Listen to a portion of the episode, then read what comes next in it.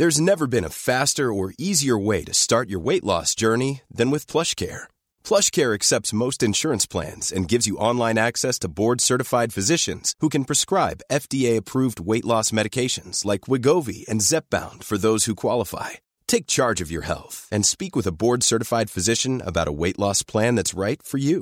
Get started today at plushcare.com slash weight loss. That's plushcare.com slash weight loss. plushcare.com slash weight loss.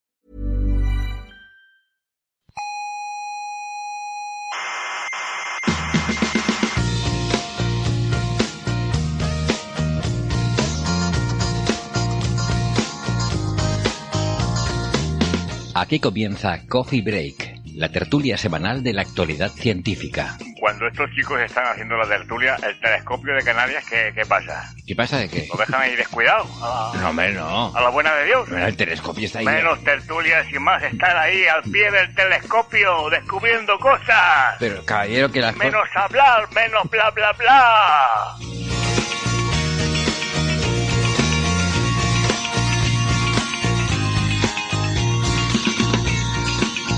Saludos, gente frikis del universo. Pasen y pónganse cómodas. Eh, les damos la bienvenida, como cada semana, a nuestra tertulia sobre la actualidad de la ciencia. Hoy ya, sí, eh, hablándoles desde el Salón de Actos del Museo de la Ciencia y el Cosmos de Tenerife. Eh, están ustedes en compañía de Coffee Break, Señal y Ruido.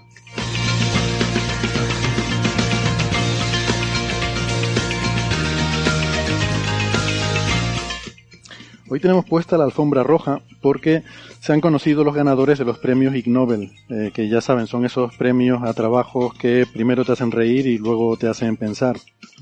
Y también hablaremos de galaxias y de materia oscura. Y comentaremos algo también sobre el tema del agua en Marte, eh, porque hay nuevas observaciones de la sonda Mars Express que eh, prometen muy, ser muy interesantes.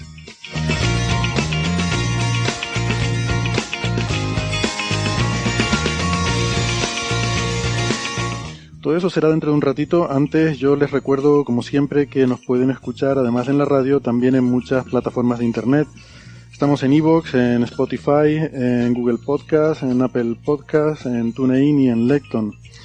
Eh, les recomendamos suscribirse, que no les cuesta nada y así no se pierden ningún episodio.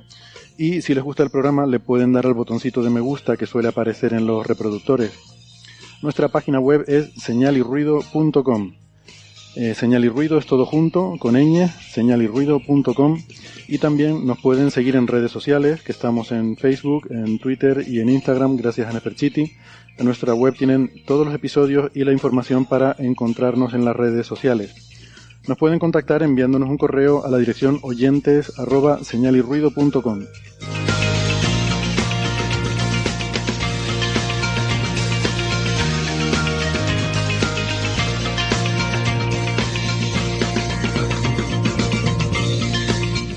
son más de la radio analógica de toda la vida, eh, nos pueden escuchar si viven en Canarias en las emisoras ICODEN Daute Radio, Radio ECA y Ondas Yaiza. En Madrid en Onda Pedriza, en Aragón en Ebro FM, en Málaga en Radio Estepona y en Argentina en la FM 99.9 de Mar del Plata y en Radio Voces de La Rioja. En radios online nos pueden escuchar en cienciaes.com, sinradio.es, Onda Bética y la Spanish Rock Shot Radio de Edimburgo, Escocia.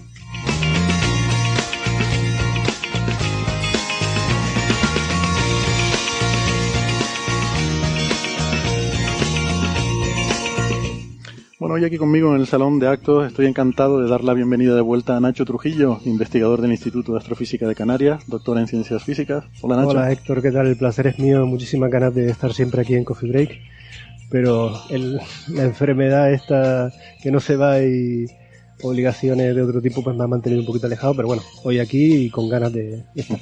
Pero bueno, por aclarar, no es que hayas estado enfermo, ¿no? No, no, Que digo que la enfermedad te los- limita bastante las cosas que puedes hacer. y los rigores de lo- estos Sí, tiempos, te, constriñe un poco obligaciones familiares y todo eso. Mm. Muy bien. Eh, tenemos el- por videoconferencia en Toledo a Sara Robisco, que es ingeniera informática. Hola Sara, ¿qué tal? ¿Cómo estás? Hola. Sara es arroba sararc83 en Twitter. Eh, como digo, es ingeniera informática y también nos acompaña desde Málaga Francis Villatoro. Hola Francis, ¿qué tal? Muy bien, aquí estamos. Hoy espero que el sonido vaya mejor que otros días y el vídeo.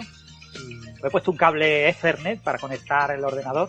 Pasa que mi portátil pues no tenía conector, entonces tengo que comprar un adaptador y todo el rollo, pero bueno, ahí tengo 10 metros de cable. Están ayudando a que se me escuche mejor. Pues que sepas que la inversión ha valido la pena, ha, sido productiva porque te, vemos y te escuchamos muchísimo mejor y seguro que los oyentes lo agradecen, así que gracias por, por esa inversión. Y por cierto, que hace un día soleado aquí en Málaga, hace muy buena temperatura, acabo de pasear a la perrilla y, y hace un día estupendo para estar en la calle paseando. Muy bien, nos faltaba ahí el parte meteorológico. eh, Francis es eh, físico, informático, doctor en matemáticas, es profesor en la Universidad de Málaga y autor del blog de la Mula Francis y en Twitter es arroba emulenews. Bueno, pues, pues eso, eh, bienvenidos también al público que, que, ha venido hoy al Museo de la Ciencia y el Cosmos a ver la grabación. Eh, en fin, disculpas a los que vinieron la semana pasada, como eh, algunos de los que está hoy aquí, pero la, situación fue un poco, eh, un poco excepcional. Y yo, mientras tanto, estoy haciendo tiempo para ver si consigo arreglar el desaguisado que monté aquí con la pantalla para volver a dejarlo como tendría que estar exactamente y que ahora se, se nos vea bien a todos en la pantalla. Bueno. Eh, perfecto, pues tenemos varios temas entonces para tratar hoy y queríamos aprovechar que, que está aquí Nacho para que nos cuente un poco, pues, en qué ha estado liado últimamente, porque han salido algunos papers en los que tú has contribuido. Y eh, bueno, podríamos empezar por uno que salió en junio, por ir un poco cronológicamente, eh, aunque yo no me había enterado hasta recientemente, hasta que en una conversación me lo comentaste, que, que va en la línea de estas eh, discusiones científicas tan interesantes que mantienes con, eh, con Van Dokum, con, eh, ¿cómo se llama de nombre? Con Peter Van Dokum. Peter Van Dokum. Um, y que, pero que no es sobre la galaxia de Van. Uh, habrán visto que no he puesto la entradilla. Es que son las galaxias de Van. Es que Van tiene muchas galaxias. Claro, hay que apostar a todos los, a todos los palos, ¿no? La eh, famosa es la DF. La más famosa, la que se publicó en la revista Nature, fue eh, Dragonfly 2, DF2, aunque tenía un nombre antiguo en el catálogo, pero bueno, ese es el nombre por el que uno lo busca en la Wikipedia y, aparece, ¿no? Que Dragonfly es el instrumento que usan Dragonfly es el, el, em, sí, el, em, son una serie de lentes que, que tienen, en una configuración de lentes muy grande, son lentes de estas que utilizan los paparazzi, ¿no? Y, objetivo han unido muchísimas y, bueno, pues tienen el equivalente a un telescopio de unos 70 centímetros, algo así de apertura. Claro, las lentes, las lentes están, utilizar lentes es muy buena idea porque como no tienen apenas elementos ópticos en, desde la entrada hasta, hasta la CCD, pues eh, producen imágenes muy limpias y que, bueno, en principio es muy buena idea para, para hacer el estudio de, de galaxias tan tan débiles, ¿no? Como, como se trata. Hmm, porque ellos lo que quieren es imágenes entonces no hay. El objetivo, el objetivo de, es, hacer em, estudios de mucha profundidad, o sea, imágenes muy, muy profundas para poder estudiar objetos de muy bajo brillo superficial. Eh, y para que los oyentes se hagan una idea, em, yo siempre pongo este ejemplo, ¿no? Es decir, e, el ojo humano al límite puede ver el centro de la galaxia de, de Andrómeda, ¿no? Que vienen a ser unas 16 magnitudes por segundo cuadrado, ¿no? el contraste de eso con respecto al, cielo más oscuro que uno puede tener en un observatorio o en medio del monte o lo que sea, pues viene, es decir, el cielo, el cielo, el negro del cielo con respecto a ese centro de la galaxia es 100 veces más débil el brillo, ¿vale? Pues el objetivo de estos trabajos es ir otras 100 o 1000 veces más, más débil que digamos el brillo del cielo, ¿no? Mm. Y uno, puede preguntarse, ¿pero qué, a qué se refiere uno con el brillo del cielo? Bueno, pues el, cielo tiene un brillo muy, muy débil, pero que es el mismo fenómeno que cuando uno observa, por ejemplo, las auroras boreales, ¿no? Esa, ese, esa difumina, ese brillo es muy alto porque, porque hay muchísima actividad solar, pero cuando, si tú quitas la actividad eh, solar tan fuerte, siempre tienes una actividad solar residual que genera esos brillos tan débiles que son como lo que he dicho, ¿no? 100 veces más débil que el límite que puede ver el ojo humano en una noche perfecta oscura, ¿no? Bueno, pues el objetivo de esto es estudiar todavía cosas que son mucho más débiles que el brillo del cielo, del orden de 100 o 1000 veces. Mm. Entonces, bueno, pues esto se ha intentado ya desde los 70, 70, 80, había un famoso astrofotógrafo que es David Mailing, que muchos conocerán, eh, son los aficionados a la astronomía, ¿no? Por, sus famosas eh, fotos de corrientes de marea y todo eso. Y después, durante muchos años, se ha mantenido una actividad mm, pequeña, pero una actividad constante sobre el estudio de, de, de objetos muy difusos, eh, pero todo explotó hace, digamos, cinco años con la, con la irrupción de este... La gente estaba trabajando, no, no es que no estuviera trabajando, pero eh, eh, con los estudios de, de, Peter Van Dokun, de repente el tema alcanza, hace, digo, hace unos cinco o seis años, vuelve a tener una, vuelve a revivir el campo de manera muy intensa, pues porque muchos grupos, porque coincide que hay nuevas ideas en cómo observar el cielo y también muchas ideas en cómo reprocesar los datos y obtener más, ¿no?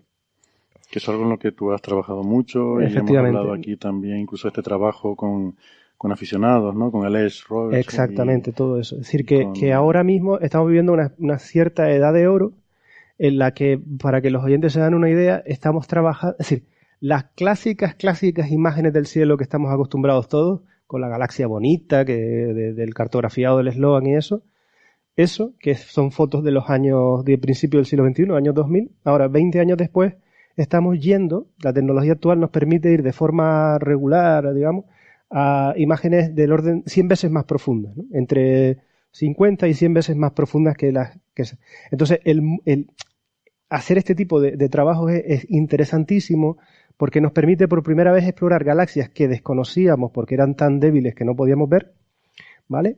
Y eh, también nos permite estudiar toda la periferia de las galaxias. Y uno puede decir, bueno, ¿y qué información nos dan esas galaxias tan débiles y qué información nos dan las periferias de la galaxia?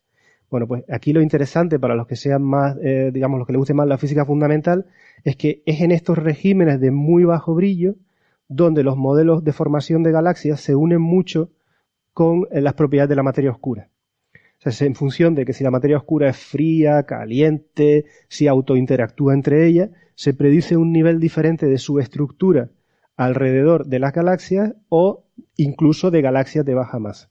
Mm. Simplemente, y dice, ¿y por qué? Bueno, simplemente porque dependiendo de las propiedades de la partícula de materia oscura o de la partícula principal que genera la materia oscura, se van a formar unos objetos u otros. En las zonas más interiores y brillantes de las galaxias la partícula de materia oscura juega un papel menor porque principales, las principales eh, fuentes de luz vienen dadas por la actividad de las estrellas. En la parte de, en la parte de fuera, el hecho de que haya o no mm, una partícula de materia oscura que genere más o menos eh, agregados de materia oscura hace que se formen estrellas en esas zonas o no. ¿De acuerdo? La, grumosidad, ¿no? Efectivamente, que tiene que ver todo eso Em, con este tema, ¿no? déjame preguntar si Sara o Francis tienen alguna pregunta de lo que hemos, de lo que has estado comentando hasta ahora, eh, antes de seguir adelante. no, lo explica genial. Y bueno, todo esto venía de, de por qué estos instrumentos ahora como este Dragonfly, que son teleobjetivos de, de paparazzi, pues tienen tanto interés, ¿no? Entonces permite, cuando dices imágenes muy profundas, te refieres a, de objetos muy débiles, o sea, de poder... Me refiero a, es que no realmente en, en, en la jerga astronómica... La gente puede pensar como que está muy lejos, ¿no? Pero... las dos cosas son mm. verdad.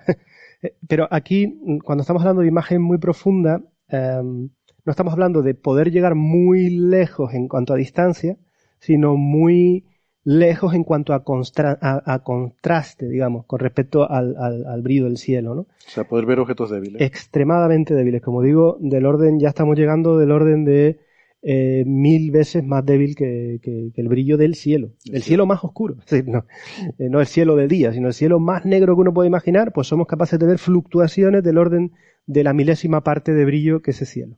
Hmm.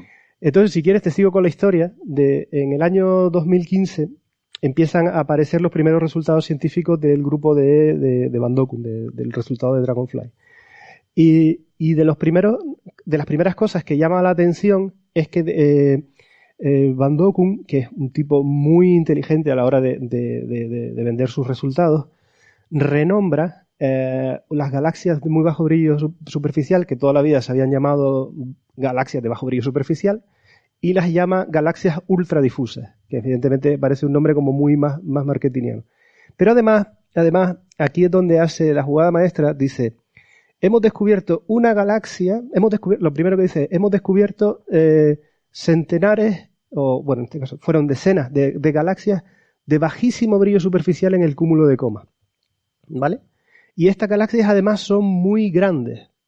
De hecho, en su paper original dice eh, detectadas galaxias de, muy bajo brillo superficial del tamaño de la Vía Láctea.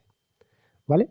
Claro, eso, eso, eso fue una bomba total. Eh, ¿Cómo puede haber galaxias del tamaño de la Vía Láctea, pero que tienen, o sea, del tamaño de la Vía Láctea, pero que tienen 100 veces menos estrellas, ¿no? ¿Cómo es posible que se formen ese tipo de galaxias? No habíamos visto nada igual, ¿no? Entonces, eh, ese, esa eh, em, descubrimiento, entre comillas, llama mucho la atención de la comunidad que de repente, eh, después de ese resultado, decenas de astrónomos se ponen a estudiar ese tipo de objetos, ¿no? Y ha sido todo este gigantesco debate que hemos tenido. Entonces, con respecto al trabajo en concreto que hemos hecho nosotros, fue, em, fue el siguiente. Una de esas galaxias originales, que se llama Dragonfly 44, ellos eh, la estudiaron en profundidad utilizando los telescopios más grandes de la Tierra, el Keck, el Gemini y todo eso. Entonces, en una primera medida que hicieron de la galaxia, encontraron... O sea, después, perdona, después de descubrirla en datos de Dragonfly... Exacto. Que es un instrumento así pidieron tiempo. fueron a grandes telescopios a hacer estudios de seguimiento más detallados. los telescopios estos Dragonfly pueden descubrir cosas, pueden descubrir objetos débiles, pero no pueden hacer un seguimiento a continuación en detalle, por ejemplo, pues para medir la cinemática de las estrellas o hacer estudios de los cúmulos globulares o lo que sea. No, simplemente no tienen la resolución. Mm. Eh, necesitas un telescopio más grande para conseguir más, más datos. ¿no? Entonces, lo primero que vieron fue que eh, hicieron con el, mm, si no recuerdo mal, con el Keck, con el telescopio Keck en Hawái, midieron la dispersión de velocidad de las estrellas en el centro de esa galaxia. Y la dispersión de velocidad es con, qué con, qué velocidad típica se están moviendo las estrellas en esa, en esa galaxia. Y en el centro de esa galaxia tan tan difusa y tan grande, según ellos, encontraron que eh, las estrellas se movían a una velocidad altísima que son 50 kilómetros por segundo. Eso no es una velocidad altísima para cosas tipo como la Vía Láctea, que son más bien del orden de 200 kilómetros por segundo, pero para galaxias tan pequeñas, 50 kilómetros por segundo es como cinco veces mayor de lo que uno esperaría para objetos tan pequeños. ¿Vale? Además, eh, además eh, pidieron tiempo en el telescopio espacial para ver eh, si podían estudiar primero las propiedades en alta resolución y además contar el número de cúmulos globulares. ¿no? Habían obtenido ya el estudio de los cúmulos globulares, que si, recuerdan los oyentes de, Coffee Break, los cúmulos globulares son esos eh, grupitos, grupitos entre comillas, ¿no? Eh, son agrupaciones del orden de un millón de estrellas en forma de pelotitas que hay alrededor de la galaxia y que se cree que se originaron en el colapso primordial del gas de la galaxia y que están ahí como si fuera un enjambre de abejas girando alrededor del centro, ¿no? Están como orbitando, ¿no? Como si fueran orbitando, pero en realidad algunos están orbitando, pero la mayoría están están moviéndose eh, eh, de forma, digamos, caótica, tipo eh, órbitas, digamos, muy cerradas, ¿no? Elípticas, algo así, pero no es un giro como como el de las estrellas en el disco, sino es más bien un un Sí, cada una, a ver, cada cúmulo de su padre y de su madre, ¿no? Pero, cada cúmulo orbita a la Sí, están girando, efectivamente. Están, están orbitando como un planeta alrededor de una estrella, ¿no? Digamos, pero cada uno no están en un mismo plano, mm. sino que cada uno está en un plano distinto. Están como en todas las direcciones alrededor de la galaxia, ¿no? Efectivamente. Entonces, los cúmulos globulares son eh, fantásticos porque nos permiten estudiar,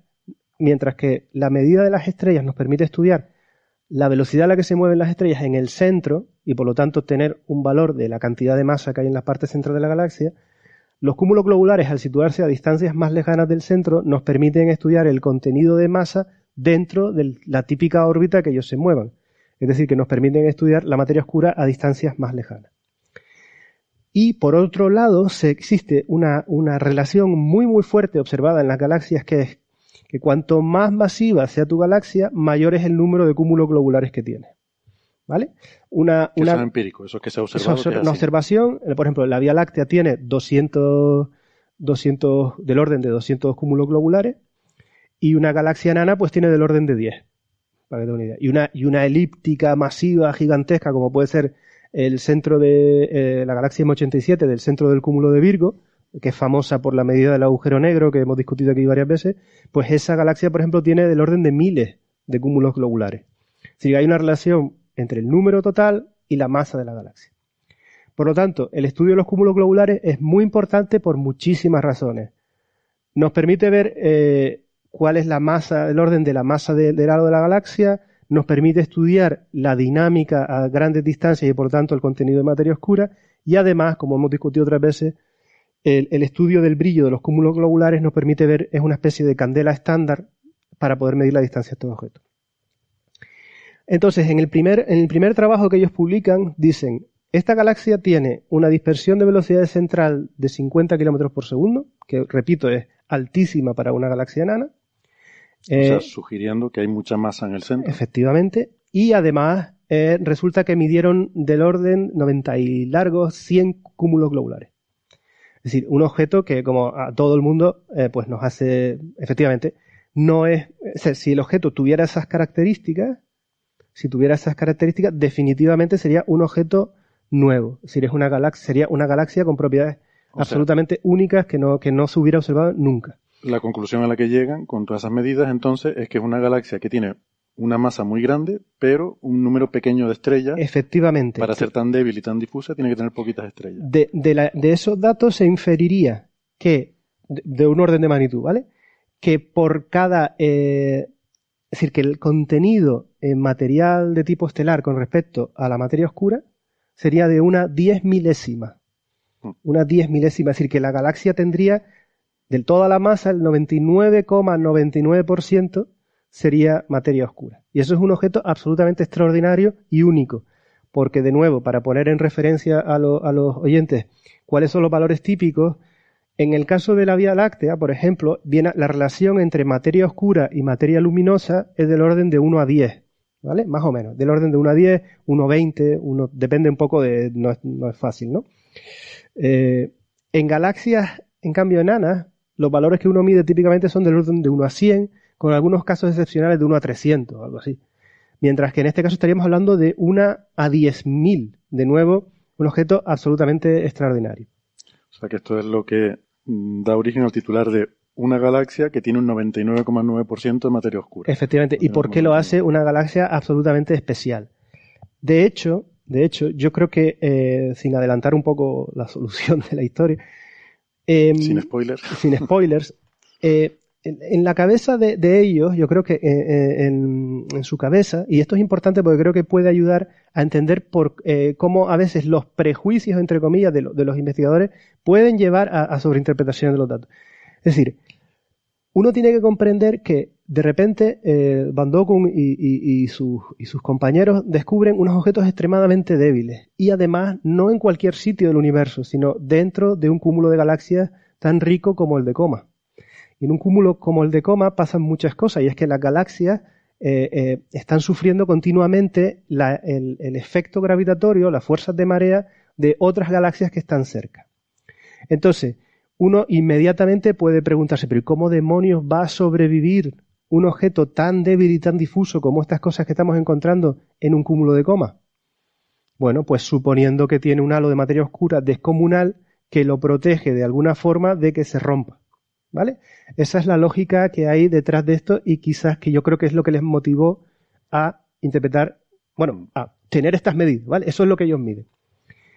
Pero esto estamos hablando del 2015-2016. Vale, entonces antes de seguir con la historia, pues de nuevo, Francis, Sara, ¿algún comentario? ¿Alguna...? Vale. Digo por...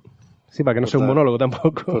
bueno, sí, no, el, comentar un poquito también eso, para recordar a los oyentes que en el centro galáctico también tenemos muchas estrellas dando vueltas en todos los sentidos, ¿no? No solamente en un plano, como ocurre en el resto de la galaxia. ¿no? Efectivamente. Que no es excepcional que en sistemas gravitatorios ocurra eso de que las eh, estas eh, galaxias ultradifusas o cualquier otro objeto, cuando tienes un, centro más masivo, pues es fácil que eh, roten en muchas direcciones y con trayectorias muy elípticas. ¿no? es algo muy habitual, que no es algo excepcional. Sí, yo podría apuntar sobre lo que decía Nacho de la importancia de estos cúmulos globulares. O sea, eh, él hablaba de las estrellas cerca del centro, te, te, te, definen la masa que tienes en el centro de la galaxia y los cúmulos globulares te hablan de la masa total, ¿no? Eso tiene que ver con que, mm, además es un, problema muy bonito, que si en primero o segundo de carrera se, se demuestra el teorema, tiene muchos nombres, ¿no? El teorema de, de la, de, Shell Theorem, de, iba a decir de la concha, pero no sé si nuestros amigos en Argentina a lo mejor se pueden, se pueden escandalizar pero el sentido de capa, ¿no? De, de, una capa esférica. Y el asunto es que cuando tú tienes una distribución esférica de masa, eh, un punto cualquiera en esa distribución básicamente es sensible a toda la masa que hay dentro de su órbita. O sea, si, tienes, hay un punto en una órbita circular, una estrella, por ejemplo, que esté orbitando cerca del centro de nuestra galaxia, si supusiéramos que es esférico la distribución de masa, solamente vería la masa que hay dentro de su órbita. La que está fuera no es que no la vea, sino que se cancela. Es decir, la que tiene justo detrás se cancela con lo que hay más allá, de tal forma que en simetría esférica todas esas fuerzas se cancelan entre sí, con lo cual lo que hay fuera es irrelevante. Eh, eh, claro, para que la gente no se vuelva loca, porque, porque esto, esto es solo bajo criterios de que la distribución de materia sea homogénea. Mm. ¿Vale? Porque si efectivamente uno puede sentir, o sea, bajo ese criterio que tú estás diciendo, que hay una cierta distribución con una simetría radial o, y no tiene por qué ser homogénea, pero sí tiene que tener esa simetría esférica, porque si no, uno podría pensar, bueno, si yo pongo una masa gigantesca al otro lado, fuera, me voy, ¿no? estamos hablando de que este es eh, el, famoso teorema que te dice que en, bajo esas condiciones se cancelan todas las fuerzas que están por fuera, digamos, más allá de la, de la, de la órbita. ¿vale? Exacto. El teorema que te dice que en el centro de la Tierra no sientes gravedad, porque todo te tira por igual de todas partes, ¿no? toda la distribución que hay alrededor. Claro, en la vida real no es realmente así, pero sí que se cumple más o menos que eres más sensible a lo que hay dentro que a lo que hay fuera, en general. En general sí, porque la distancia eh, típicamente entre los objetos astronómicos es tal que decae muy, muy rápidamente, como, como, como recuadrado, digamos, y de forma que tú al final solo sientes básicamente lo que está entre tú y el centro ¿no? de la mm. galaxia. Entonces, cuando tienes estrellas que orbitan cerca de la parte central, esa órbita está determinada, la velocidad orbital de esa estrella está determinada por la masa central. Mientras que el cúmulo globular, como está dando vueltas alrededor de toda la galaxia, esa órbita está respondiendo a toda la masa total de la galaxia. Entonces, es un buen indicador de cuánta masa hay contenida ahí dentro, ¿no? Eh, sobre todo la materia oscura, que es la mayor parte de la masa que tiene. Por eso es interesante los cúmulos globulares, ¿no? Mm. Bueno, si quieres retomamos un poco la historia de cómo ha ido evolucionando la, bueno, entonces, nota de prensa, eh, eh, decenas de astrónomos intentando estudiar este tipo de galaxias, boom absoluto de las galaxias ultradifusas, que como, como he dicho, antes eran conocidas, pero ahora tienen un nuevo nombre y además se dice que tienen propiedades absolutamente extraordinarias. ¿no? Pues eh, el mismo grupo continúa estudiando esta galaxia, vuelven a hacer mejores medidas de la dispersión de velocidad del centro y bajan de 50 kilómetros por segundo a 30 kilómetros por segundo. Eh, dice, bueno, solo bajo la mitad, pero bueno, como la, como la dispersión de velocidad se relaciona con la masa al cuadrado, ¿no? O al revés, la raíz cuadrada, bueno, eh, ya bajan un factor 4 la cantidad de masa de la galaxia, ¿vale? Y además, con mejores datos del telescopio espacial Hubble, ¿vale? Bajan de 100 cúmulos que habían medido con telescopios de Tierra a 80. Es decir, bajan un poquito, pero la hacen un poquito menos extraordinaria, ¿no?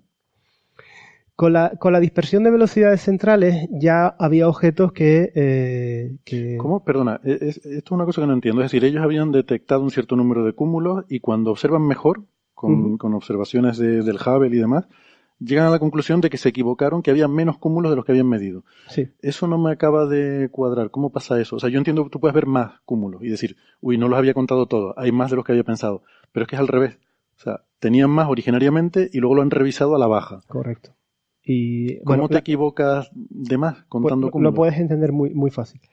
Cuando uno mira una imagen, tiene que contar fuentes, eh, fuentes que sean puntuales, ¿no? Digamos, puntual, es decir, un cúmulo globular a, a, esa distancia, la distancia del cúmulo de coma, desde Tierra es equivalente a una fuente puntual. Y por fuente puntual es una estrella. Es decir, no puedes resolverla el telescopio. Mm. Vale, entonces, ¿qué pasa? Que tú tienes una contaminación enorme en tu imagen de eh, los cúmulos, tienes los cúmulos globulares y además un, fondo de contaminación de fuentes puntuales que son las estrellas débiles de nuestra propia galaxia, que están en la línea de visión. ¿Vale? Entonces, eh, tienes que ser capaz de eh, distinguir entre la contaminación, la pantalla esta de estrellas de nuestra propia galaxia y los cúmulos de galaxias los cúmulos de galaxias, perdón, los cúmulos globulares de la galaxia esta que estás estudiando. Ya, ya te he entendido, vale. Vale, entonces. O sea, las estrellas de nuestra galaxia las puedes confundir con cúmulos globulares de una galaxia claro, vale. De hecho, tienes una, una pantalla. Eh, de hecho, todo el trabajo, eh, es decir, toda la dificultad eh, em, observacional o de análisis de las observaciones está ahí. ¿Cómo hago yo para distinguir entre cúmulos que pertenezcan a esa galaxia y estrellas que pertenezcan a nuestra galaxia.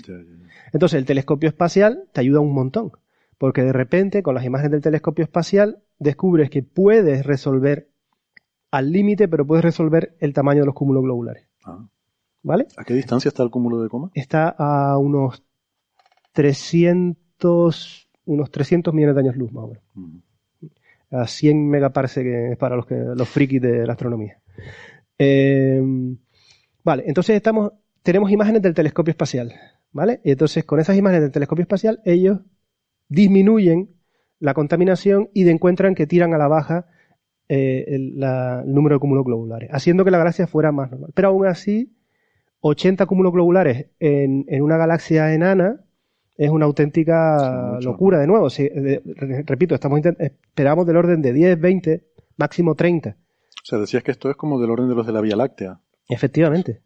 Claro, de hecho, yo te digo, alta dispersión de velocidades junto con enorme número de cúmulos globulares les hace dar el titular de una galaxia como la Vía Láctea, pero con 100 veces menos estrellas, ¿vale? Ese fue el titular.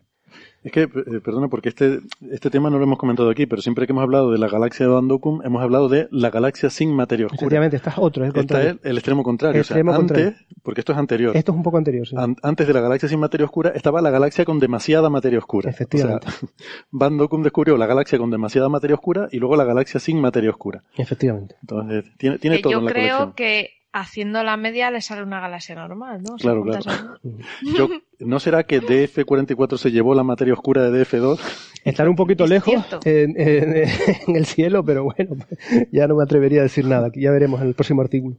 Hay, em, hay, una, ¿cómo se llama esto? no Desigualdad en, la distribución de... En fin. Bueno, sigo la historia. Sigue la historia. Vale, entonces, eh, la dispersión de velocidades ya la bajan a algo razonable, pero el número de cúmulos globulares seguía muy alto. ¿Vale?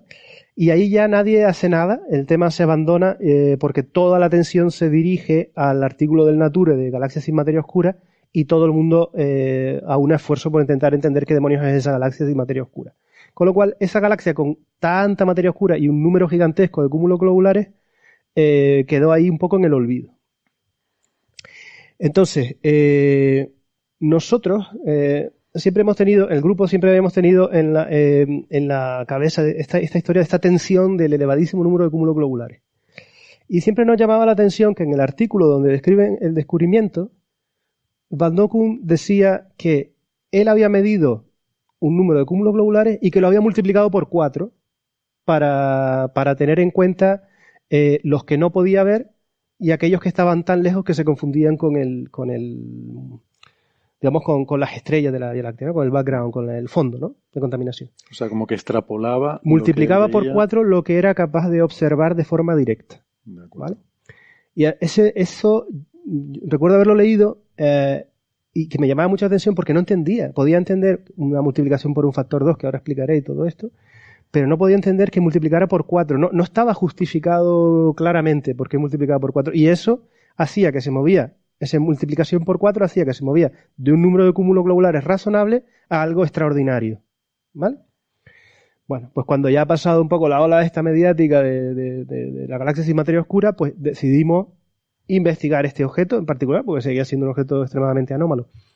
Entonces, lo que hicimos fue eh, utilizar las mismas imágenes del telescopio espacial Hubble y hacer nuestro análisis propio, sin contar con el análisis de ellos. Vamos a, vamos a recontar nosotros el número de eh, cúmulos globulares que nosotros observamos en esta galaxia. ¿Vale? Y eh, eh, nosotros obteníamos 20. De los 80 obtenemos 20. Entonces, ¿dónde, quizás los oyentes dicen, pero bueno, ¿qué demonios está pasando? ¿Por qué? ¿Dónde está esa enorme, de dónde viene esa enorme discrepancia? ¿Vale? Bueno, al fin y al cabo es contar puntos, ¿no? Es contar, contar puntos, pero no es trivial contarlos, porque, digo, porque tienes una contaminación.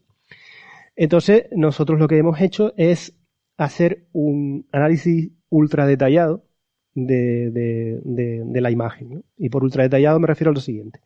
Nosotros empezamos, eh, cogimos la imagen y empezamos a inyectar fuentes puntuales, ¿vale? Para ver cuán bien éramos, cuán, bien éramos eh, capaces de limpiar, o sea, de detectar objetos que fueran fuentes puntuales con respecto a otros que no fueran fuentes puntuales. Hicimos todo un trabajo de simulaciones. Después eh, eh, estudiamos los criterios que, se habían utilizado por parte de ellos y, vimos que eran unos criterios bastante laxos, ¿no? Es decir, ellos, ellos metían muchísima, eh, permitían muchísima más, eh, estaban más, mm, digamos, más abiertos a, estar, a tener mucha contaminación en su muestra porque jugaban con unos, unos tamaños de objetos muy grandes y eso. Es que no, no quiero meterme tampoco en rollos demasiado técnicos, ¿no? Pero sobre todo descubrimos que lo que, lo que, lo que estaba fallando en el artículo, es decir, lo que, lo que confundía a, a Van Dokun fue lo siguiente. Eh, cuando estudiamos la distribución de cómo se distribuían los cúmulos globulares, nos quedamos con aquellos que nosotros detectábamos de forma, digamos, no ambigua, ¿no? así que no eran contaminación de estrellas. Y vimos que todos estaban bastante concentrados sobre la galaxia. ¿Vale? Y Van Dokun también encontraba eso. Pero Van Dokun decía, bueno, uh, tiene que haber un montón fuera, con lo cual eh, yo multiplico por ese número alto para poder contar con ellos, ¿no? Es decir, yo, mm, porque te puedes entender que la contaminación de ese fondo de estrellas cada vez es mayor a medida que vas estudiando áreas y áreas más grandes. No esperas el mismo número de contaminación en un área pequeñita que en toda la imagen, porque, uh -huh. ¿vale? Todos estos son estudios que tienes que hacer de forma eh, estadística, ¿no? Eh, entonces, nosotros lo que hicimos fue hacer un estudio bayesiano, ¿no? Un estudio de estadística bayesiana para determinar cuál era la distribución, cómo caía el número de cúmulos globulares a medida que uno se alejaba de la galaxia. Y encontramos que se concentraba mucho, ¿vale?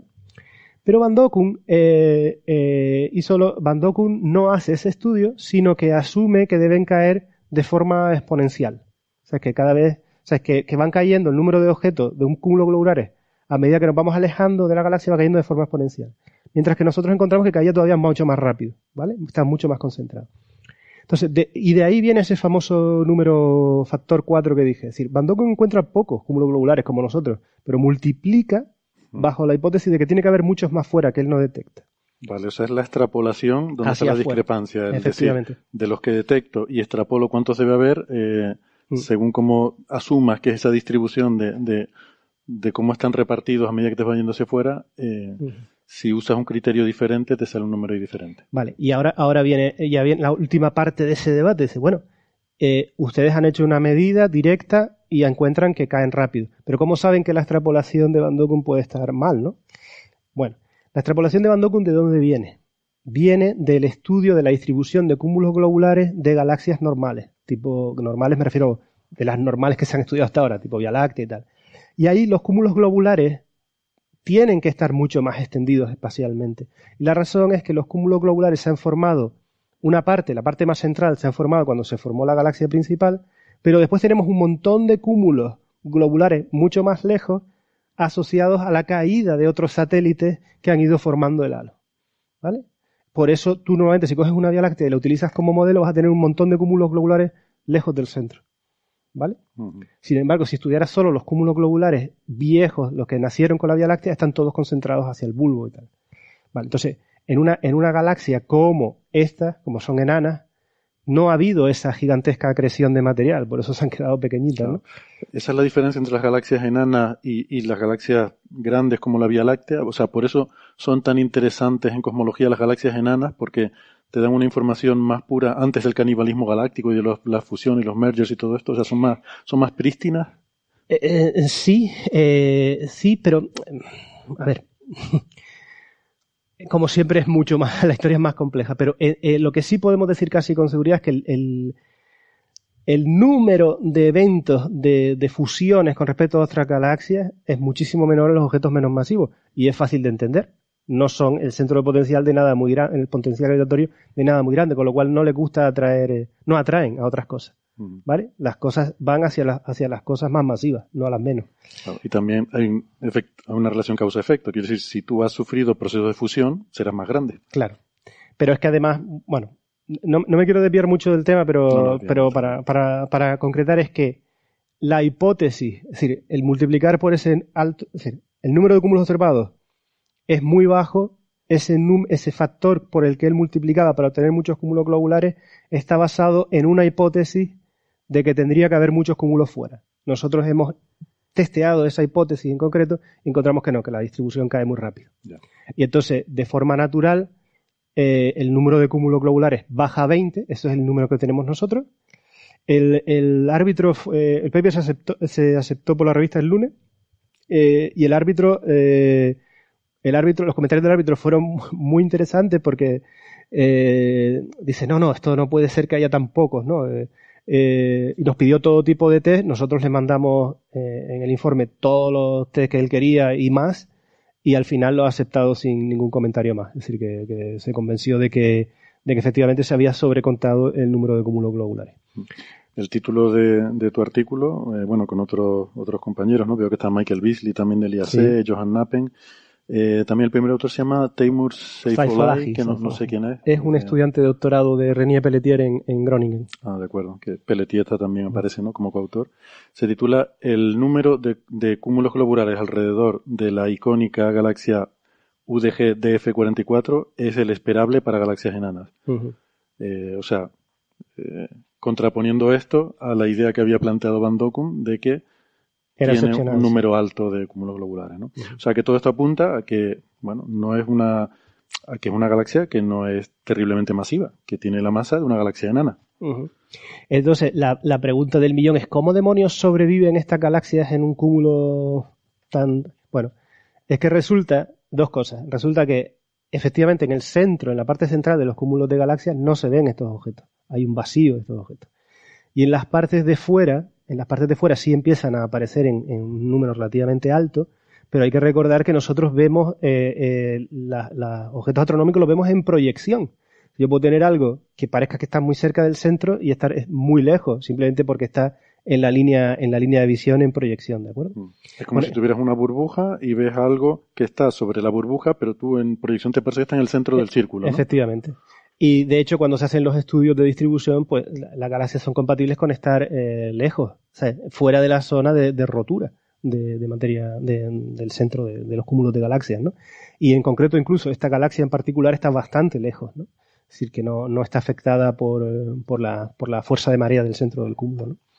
Con lo cual, en conclusión, eh, mi conclusión por ahora es que mm, no hay ninguna galaxia ultradifusa de las que sean que sea excepcional. Quizás aparezcan en el futuro, pero por ahora todo, todo, todo, todos los estudios son compatibles con que eh, las galaxias ultradifusas son la versión de, versión eh, de bajo brillo superficial de las enanas de toda la vida.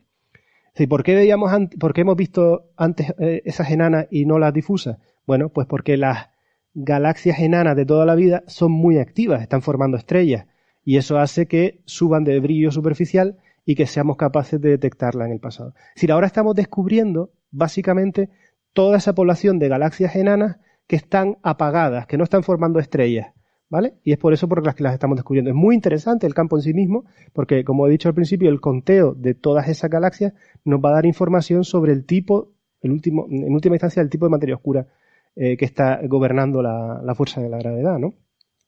Un último apunte sobre esta galaxia es que, por, la razón por la que tú me contactas, es porque se publica un artículo donde se midió el halo, o sea, donde se, donde se hicieron imágenes muy profundas en rayos X por un astrónomo de Harvard de esta galaxia.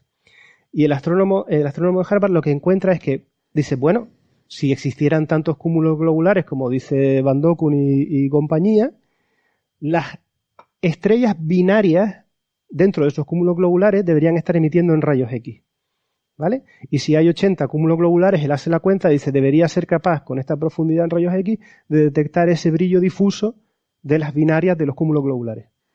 O sea, esa emisión de rayos X es debido a que hay acreción de las binarias de una a otra y que, y que al caer una sobre la compañera genera estas superfulguraciones. Sí, que producen la- los procesos esos energéticos de, de- que se producen en, en binarias de muy, muy cercanas. Muy cercanas, ¿no? Claro, en los cúmulos eh, es esperable que haya muchas de estas. Entonces se esperaría una emisión de rayos X y él no la encuentra. De hecho, encuentra un límite que dice que es compatible con el trabajo, con el trabajo nuestro. Es decir, que hay otra, eh, otra, em, O sea, que han salido dos trabajos. dos trabajos que dicen, van en la misma dirección de que no hay tantos cúmulos globulares. O sea, que Van Dokun dice que hay galaxias que son 99% materia oscura y galaxias que hay que no tienen materia oscura. Y tú le llevas la contraria en las dos cosas y dices que te parece que todas estas galaxias son normales. Sí. De hecho, de hecho, eh, cuando vuelva a sacar otra galaxia rara, pues la volveré a mirar porque, porque por si acaso, es que en si en algún momento acierta y tiene la lotería, pues hay que estar ahí, hay que estar en el pie del cañón, porque eh, el descubrimiento de un tipo de galaxia nueva sería fantástico, algo, algo aprenderíamos. Es una galaxia sin materia oscura o una galaxia con un contenido que eh, donde, donde el material luminoso es una diez milésima de toda la materia, son objetos que no sabemos cómo se forman. ¿Vale? Están un poco al límite. Entonces, eh, evidentemente hay que, hay que seguirles la pista. Yo siento ser el aguafiestas de, de pero bueno, eh, de eso se trata la investigación, ¿no? Hay que hacer el meme con Mulder y Scully. Dime. Eh, a ver, ¿el James Webb Telescope tú crees que podrá observar esas galaxias ultradifusas en detalle y confirmar de manera definitiva estos resultados? ¿O crees que el James Webb no va a poder observar estas estrellas que se supone que ya son viejas, las que tiene esta galaxia? El, James Webb no va a poder resolver las poblaciones estelares a esa distancia. Va a poder resolver las poblaciones estelares a distancias mm, del cúmulo de Virgo, que está como a 15 megaparsecs, algo así. Estamos hablando esto de 100 megaparsecs. Lo que pasa es que el James Webb, por otro lado, va a, sí va a poder resolver la población global de cúmulos globulares y va a poder, eh, su resolución espacial va a ser tan, de tan alta calidad que apenas va a haber contaminación no va a haber casi incertidumbre en lo que es un cúmulo globular y lo que es una estrella de nuestra galaxia. ¿Vale? Y con información de Gaia, supongo que también se podrá ayudar a descontaminar lo que es de nuestra galaxia. No, porque Gaia, estamos hablando de objetos que son... Em, ah, muy débiles, claro. Muy, muy, muy, muy débiles, que Gaia no puede ver. Gaia, Gaia creo que para en torno a magnitud 17 y estábamos aquí hablando de em, magnitud 26, 27. Es muchísimo, son 10, casi 10 magnitudes que son... 10 eh, magnitudes son 10.000 eh, veces más débiles. Mm. Mm. Vale. Em, yo tenía otra pregunta. Y esto, claro, todas estas galaxias raras así y tal se han observado en coma porque es donde estaba mirando Dragonfly, pero mirando a cúmulos más cercanos como el de Virgo, ¿no se puede hacer un cartografiado similar, tratar de encontrar estas ultradifusas y a lo mejor estando más cerca se, se puede observar mejor con efectivamente eh, de hecho de hecho eh, dos cosas las galaxias ultradifusas que vuelvo a, me gusta prefiero llamar las galaxias de bajo brillo porque son el nombre original se han descubierto en todos lados en el cúmulo de Virgo, en el, en el digamos, en, sitios de muy baja densidad, en el, eh, en el grupo este de NGC 1052, que es donde se descubren las, entre comillas, galaxias sin materia oscura. ¿Vale? Se, se ven en todos lados y las galaxias sin materia oscura, si te acuerdas, están lo suficientemente cerca como para que pudiéramos estudiar las estrellas más brillantes y medir la distancia. Si estaban como cinco veces más cerca. Coma es, digamos, el pistoletazo de salida para, para este tipo de, de objetos, ¿no? Donde se vuelve a, mirar el interés, pero después se han descubierto en, cualquier sitio. Y salvo el grupo de Van ninguno ha descubierto ningún objeto extraordinario. Todos son compatibles eh, con, Nadie ha visto nada raro. Eh, salvo, o sea, si forzando un poco, salvo eh, unos estudios que se hacen con, con hidrógeno, con gas, donde algunos autores se dicen que encuentran muy poca materia oscura pero no han podido estudiar todavía bien la dinámica de las estrellas y eso, es decir, está basado en el gas. Y como he explicado en alguna otra ocasión, el problema del gas es que no, el gas es muy, uh, es decir, el gas siente la gravedad, obviamente, pero también es muy está muy afectado por las explosiones de supernova que, generan un medio turbulento y por lo tanto sacar la eh, información de la dinámica es mucho más hidrodinámica quizás el gas no es lo que te, complica. No es tan fácil. El gas no es un marcador tan definitivo como pueden ser los cúmulos globulares y eso. Pero bueno ahí están y, de esos autores son gente muy muy seria muy muy muy buena eh, con lo cual hay que estar atento a ver qué puede pasar ahí y Nacho, eh, la Vía Láctea también tiene muchas galaxias ultradifusas, ¿no? En su alrededor, o galaxias enanas, mejor dicho. Tiene muchas galaxias enanas a su alrededor. ¿Todas son normales? ¿No hay ninguna que sea, no hay unas cuantas que sean así especialmente extrañas o anómalas? A ver, eh, es que vuelvo, eh, es que al final todo esto es una cuestión de, de, creo que tú una vez lo comentabas en Coffee Break. un objeto nuevo es anómalo. Si en objetos de eso, pues ya es normal, son objetos normales. Entonces, en la, en, la, en la Vía Láctea se pueden encontrar objetos muy, muy difusos, de hecho, 100 veces más difusos uh, que, los, que estudió, que las galaxias conocidas como ultradifusas, y serían las mega, ultra, enormemente difusas, pero eh, nadie, bueno, de hecho, si me dejas eh, decirte, la primera vez que aparece el concepto de galaxia ultradifusa, la gente que estudiaba la galaxia satélite de, la Vía Láctea se rasgaron las vestiduras diciendo, pero ¿cómo le llamas ultradifusa a algo que es 100 veces más brillante que lo que yo estudio? ¿Vale? Y, tienen toda la razón del mundo. Eh, entonces, hay objetos extremadamente débiles en nuestra galaxia. Y, de hecho, si me permites, estoy, estoy un poco divergiendo, pero creo que son cosas tan, tan bonitas e interesantes que, que, que merece la pena explicar. Eh, haremos, una, haremos una excepción y per permitiremos que, que nos dispersemos un poco hoy, que, mm. porque no lo hacemos nunca. Vale. Pero bueno, hoy. Mira, no hay. Eh, los objetos extremadamente eh, difusos, las galaxias extremadamente difusas de nuestra, de nuestra galaxia, las más débiles, tienen del orden de eh, 100.000 estrellas, incluso algunos 10.000 estrellas. Son incluso menos que, la que, que las estrellas que tienen un cúmulo globular. Y no las detectamos con imagen directa, las detectamos contando estrellas. ¿Vale? Y entonces, tenemos que, tenemos que, tú coges cosas como Gaia o, cartografiados muy grandes y tienes que ser capaz de decir, esta estrella que está aquí, esta otra que está a tres o cuatro lunas y esta otra que está a cinco lunas, ¿vale? Son estrellas que pertenecen a la misma asociación. Mm. es decir, que tienes que detectar objetos, estrellas que sean parecidas en propiedades y que tengan unos movimientos que sean, digamos, consistentes con que pertenecen al mismo tipo de objeto. Entonces, estamos... lo que quiere decir es que es difícil saber que pertenecen al mismo objeto, porque como están cerca, las vemos eh, separadas. Las vemos tan separadas que, pueden estar separadas del orden de varios minutos de arco, incluso algunas del orden del tamaño de la Luna, lo que sea. Y de hecho, esto es muy interesante porque nos, nos plantea la siguiente pregunta. Ahora mismo estamos llegando a detectar galaxias satélites, ¿no? Que tienen 30 magnitudes por segundo cuadrado. Esto es un número, ah, pero lo importante es que sean esto para que los oyentes se hagan una idea, esto es todavía 100 veces más débiles o menos densas que estas ultradifusas que estamos hablando. ¿vale? ¿Y por qué no somos capaces de, ir todavía más débiles? Porque más débiles significaría que las distancias entre sus estrellas todavía tendría que ser mayor para que en brillo superficial fuera menor.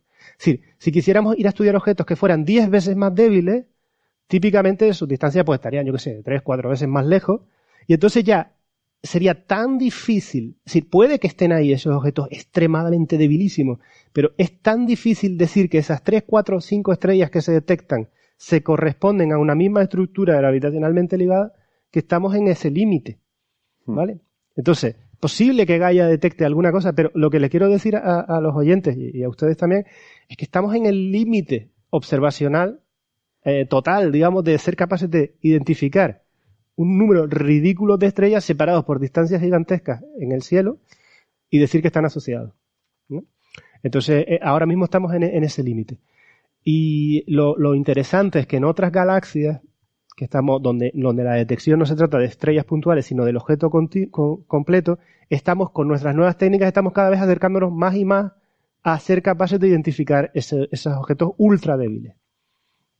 Y como, como resumía desde casi desde el principio, el conteo de esos objetos extremadamente débiles va a ser clave para decir en última instancia a los físicos de partículas cuáles son las propiedades de la partícula que tienen que buscar. Si hay muchos, si hay muchos objetos de este tipo, deben ir a por eh, partículas que de, tipo mm, materia oscura fría, es decir, ¿vale? Si hay muy pocos, pues se abren dos posibilidades o la partícula de materia oscura es eh, templada, que llaman, es decir, que, tiene velocidades que están entre, no son relativistas, pero son altas, o bien las partículas de, eh, o bien em, tenemos algún tipo de, de, interacción o, de borrado de esas escalas de forma que, no se puedan formar, ¿no? Así mm. que, que hay, hay, yo espero que en los próximos 10, 20 años pues podamos ya acotar toda esa subestructura alrededor de las galaxias más grandes y poder decir eh, dónde estamos. ¿no? Bueno, pues si me permite un segundo, eh, llegados a este punto vamos a hacer una cosa, vamos a hacer una pausita. Eh, vamos a aprovechar para despedirnos de los oyentes que nos están escuchando por la radio, recordándoles que pueden seguirnos en el podcast si quieren la versión completa del episodio, donde vamos a seguir hablando de otros temas muy interesantes y muy divertidos. Y eh, si no, pues nada, nos despedimos hasta la semana que viene. Pero si no están escuchando en internet, no toquen nada que ya volvemos. Hasta ahora. Chao, chao. Chao. Chao.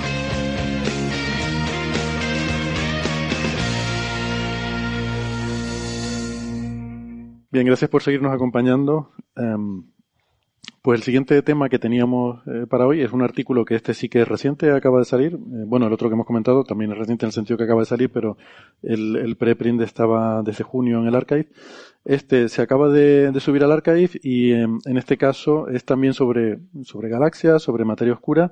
El primer autor es Jorge Sánchez Almeida, compañero en, el IAC, luego Ignacio Trujillo, Nacho, y, otro autor que se llama Ángel, Ángel Ricardo eh, Plastino, que no, es un físico estadístico de, Argentina.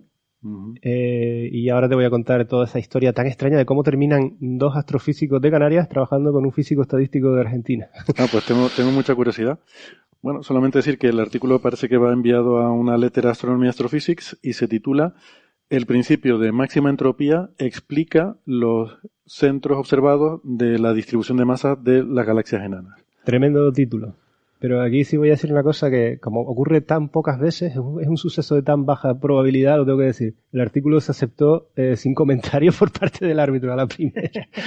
es verdad. Dijo, sin comentarios. Sin comentarios, no tengo nada que decir. Y el, y el editor entendió que significaba que lo aprobaba para, para la revista. Sin embargo, el, artículo eh, nosotros eh, lo consideramos tan relevante que lo, intentamos primero en, Nature, después en Science, lo típico. Eh, incluso en ABJ Letters, pero dijeron que no era un tema demasiado, entiendo yo, que no era un tema lo suficientemente sexy como para vender como una nota de prensa, lo cual es absolutamente cierto, porque como porque es un tema de física fundamental, como voy a explicar ahora, pero que yo creo que tiene que supone eh, y mm, no está bien que lo diga uno de los autores, pero creo que supone un avance conceptual en el campo importante. Eh, entonces, si quieres, te, cuento un poquito de qué va, ¿no? Sí. Vale. El, tema es el siguiente. Eh, hay una. Hay, una cosa que, todos los que les guste la, física habrán escuchado alguna vez, que es la siguiente. Eh, los sistemas físicos tienden eh, siempre al, equilibrio y ese equilibrio se caracteriza por eh, ser el estado de máxima entropía. ¿Vale? Entonces, si uno escucha eso, dice, bueno, pues entonces la, física de la astrofísica debería estar todo ya resuelto, deberíamos saber cómo se distribuyen las estrellas, cómo se distribuyen las galaxias, todo eso. Simplemente voy y estudio cuál es el estado de máxima entropía.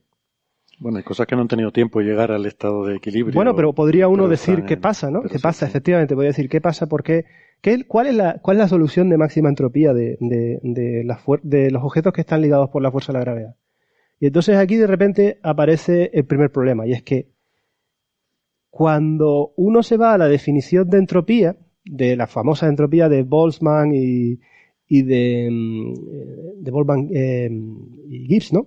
Hmm. Gibbs, eh, sí, Boltzmann y Gibbs. Boltzmann y Gibbs. Eh, resulta que esa forma de medir la entropía de los sistemas tiene eh, como base la idea de que las partículas o los objetos que están en ese sistema no tienen interacciones de largo alcance entre ellos.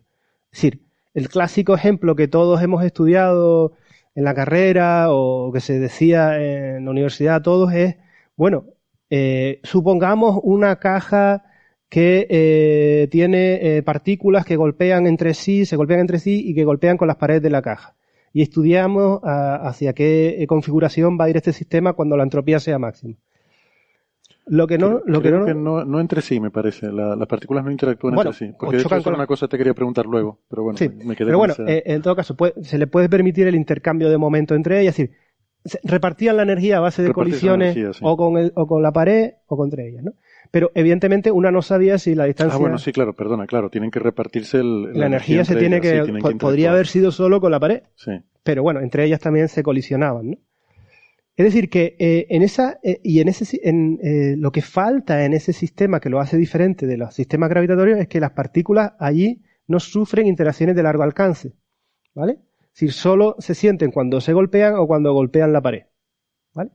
Y cuando uno hace el estudio de la, de la famosa definición de la, de la, ecuación de la entropía, que es tan famosa del número de, estados, logaritmo del número de estados micro, bueno, lo que sea, que está en la tumba de, de Boltzmann, si no recuerdo mal, o sea, que es un...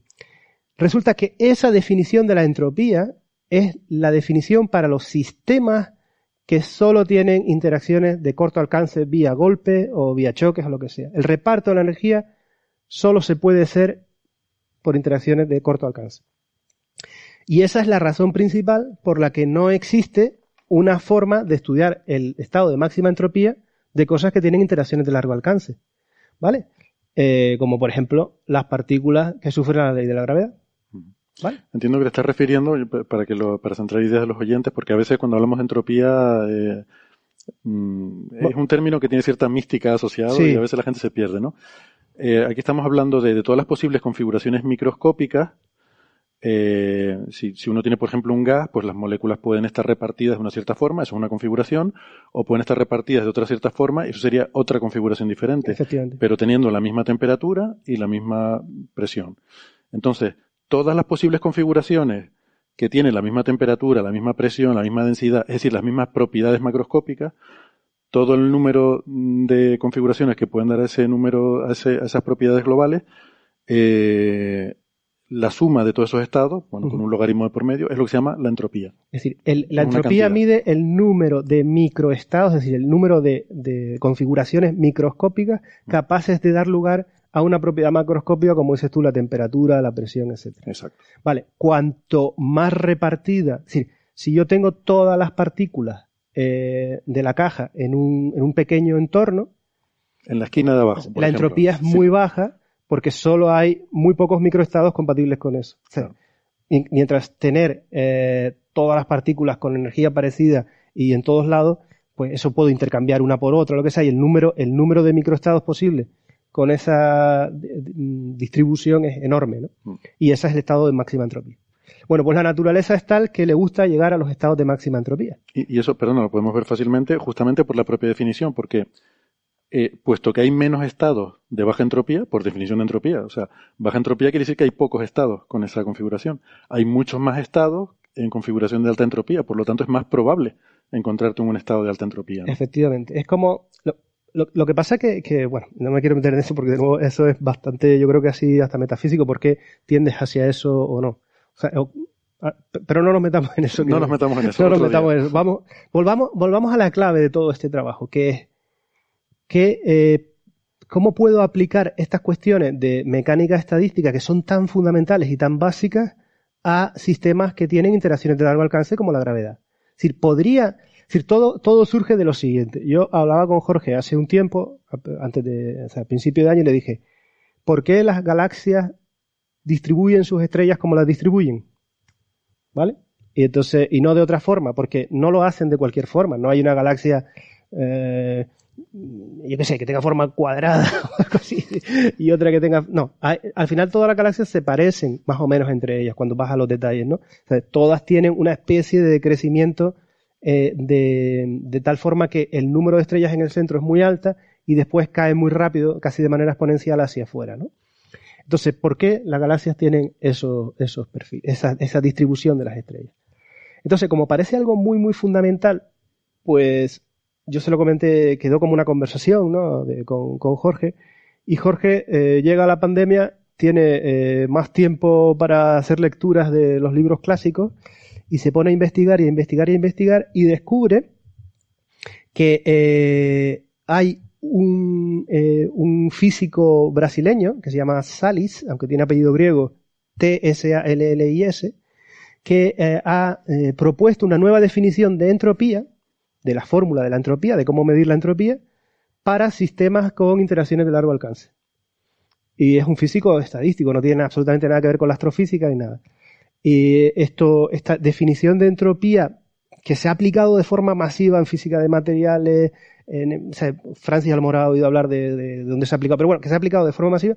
En la astrofísica la, la, la utilizan por primera vez eh, un padre y un hijo que se llaman son Ángel Plastino, o sea, Ángel Plastino padre y Ángel Plastino hijo, se lo utilizan por primera vez y, eh, oh sorpresa, cuando la aplican a sistemas a, autogravitantes, descubren que las, las soluciones de máxima entropía de los sistemas que autogravitan eh, son unos viejos conocidos de, lo- de los astrofísicos que se llaman eh, distribuciones de tipo polítropo, polítropos. ¿no? Los polítropos se han estudiado desde la época de Chandrasekhar, estamos hablando de los años 30 del siglo XX. Es decir, los polítropos son súper bien conocidos porque son soluciones de, de ecuaciones de equilibrio del gas y todo esto. Es decir, por ejemplo, las primeras soluciones que se, se encontraron para la distribución del material en las estrellas y Mm. todo eso, son soluciones que se llaman de tipo polítropo, ¿vale?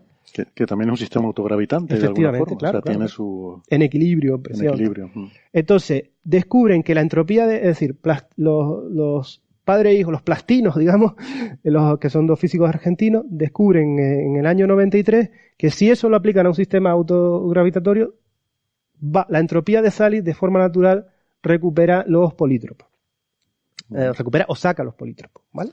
O sea, que si tú intentas aplicar el principio de máxima entropía de Sally a un sistema autogravitante, la solución que obtienes son polítropos. Efectivamente, son que polítropos. son soluciones en las que la densidad eh, va con un cierto exponente. Eh, Efectivamente.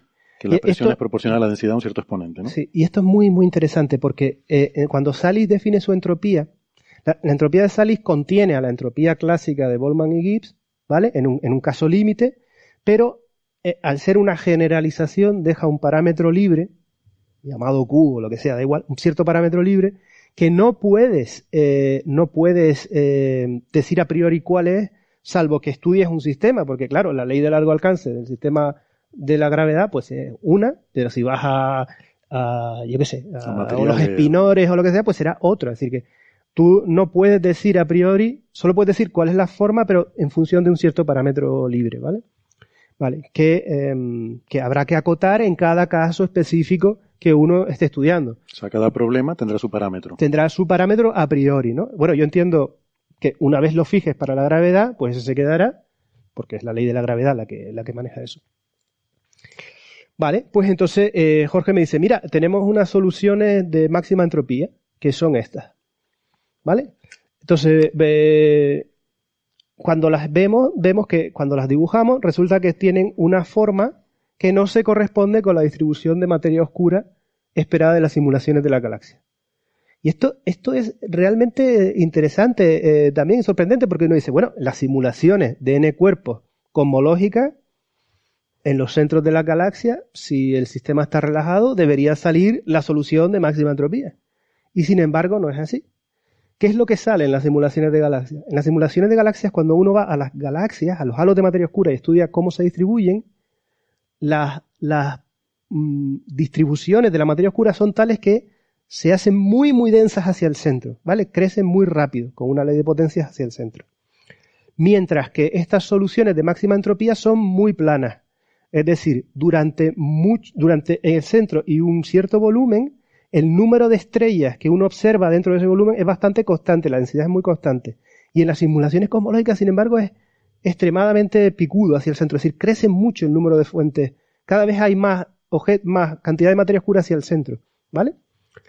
Y, uno dice, pero demonios, ¿qué puede estar pasando? Es decir, dentro, eh, ¿por, qué, por qué no son eh, las simulaciones cosmológicas no producen estas distribuciones de máxima entropía? Eso queda por un lado, ¿no?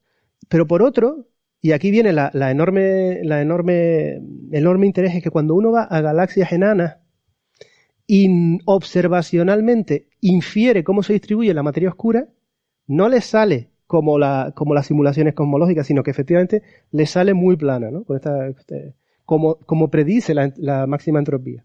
Es decir, que hay una discrepancia que se llama el problema ah, de la cúspide y el núcleo, core cast problem en inglés, que siempre ha estado ahí en los últimos 20-30 años, una tensión entre las simulaciones que predicen una cierta distribución de materia oscura y la que se observa eh, eh, en las galaxias enanas, que es donde más podemos llegar al centro porque la perturbación, porque hay tan pocas estrellas que lo que medimos es básicamente la influencia de la gravedad, ¿vale? Por eso se utilizan las enanas. En principio estaría en cualquier galaxia. Que ese problema, si bien existe, mm, tampoco mm, lleva a una crisis cosmológica porque se entiende que justamente los centros de las galaxias son sitios donde esperamos que las simulaciones no sean tan realistas porque los efectos de feedback y tal. Entonces quizás ese problema, aun admitiendo que está ahí, pues no se ha, tampoco se ha hecho un es, gran es drama uno de con los él, ¿no? problemas principales de la materia oscura fría que se han mantenido. o sea, dentro de los problemas de la materia oscura fría están el centro de la galaxia, el, el- el número de sus estructuras que hablábamos antes, eh, la acelera- entre comillas, la aceleración esa que sale de ¿sabes? todo este tipo de cosas, ¿no? Es decir, que sí, estaba dentro de la lista de cosas a mirar, ¿no? Mm. De por qué la materia oscura fría no predice lo que se observa, ¿vale?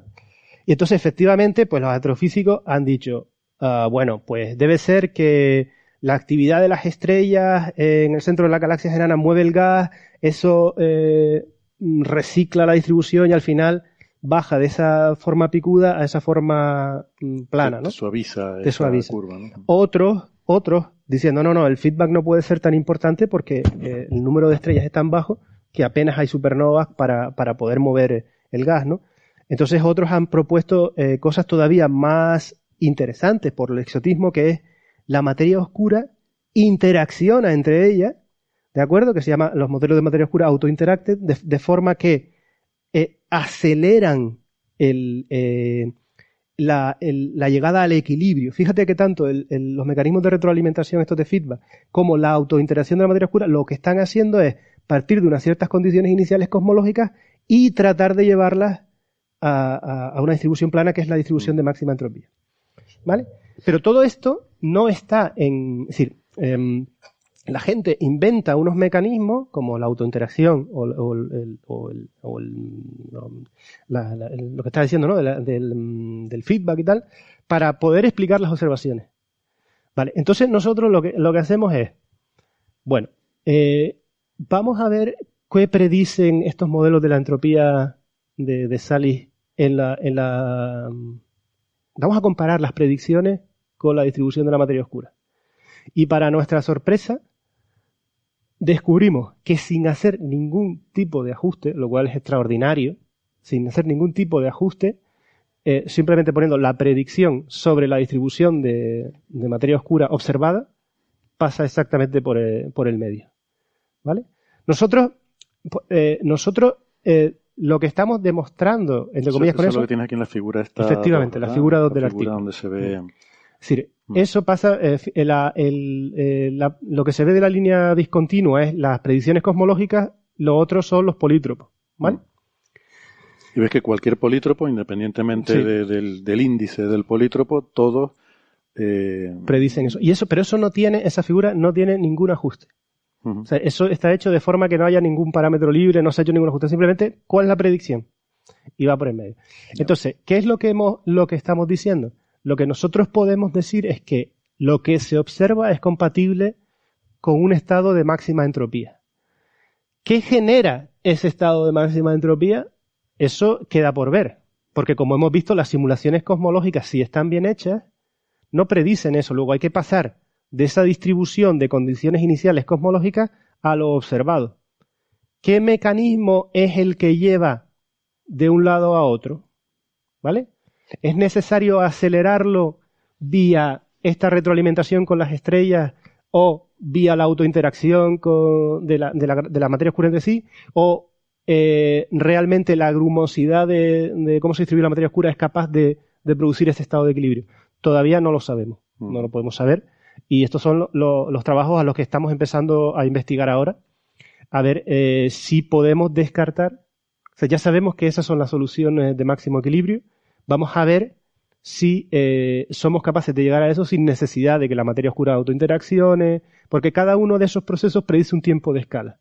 Como nosotros sabemos la edad del universo, podemos ver eh, cuál es, eh, si, la propia autogravedad de la materia oscura, sin necesidad de meter nuevas interacciones entre las partículas de materia oscura, podría dar lugar a eso. Pues es la línea de investigación que nos va a llevar tiempo, pero yo creo que es fascinante porque, porque nos, eh, ya, nos, ya nos está diciendo que lo que estamos observando es un estado de equilibrio. No es una cosa que esté ahí porque sí, sino por eso decía que creo que es un salto conceptual importante, porque ya sabemos que eso está en equilibrio. Eh, entonces, Es- es ahora, pasar de, de- de intentar entender el mecanismo a, a una visión más, más global, quizás, de, de decir, bueno, usando principios básicos, mm, determinar esa distribución, ¿no? Pero sigue estando ahí el problema de, de, bueno, cómo, cómo esa distribución en la, en la práctica, cuál es la, la física microscópica que hace que ocurra, ¿no? pero, pero insisto, el, el salto conceptual importante es que sabemos ya que eso está en equilibrio.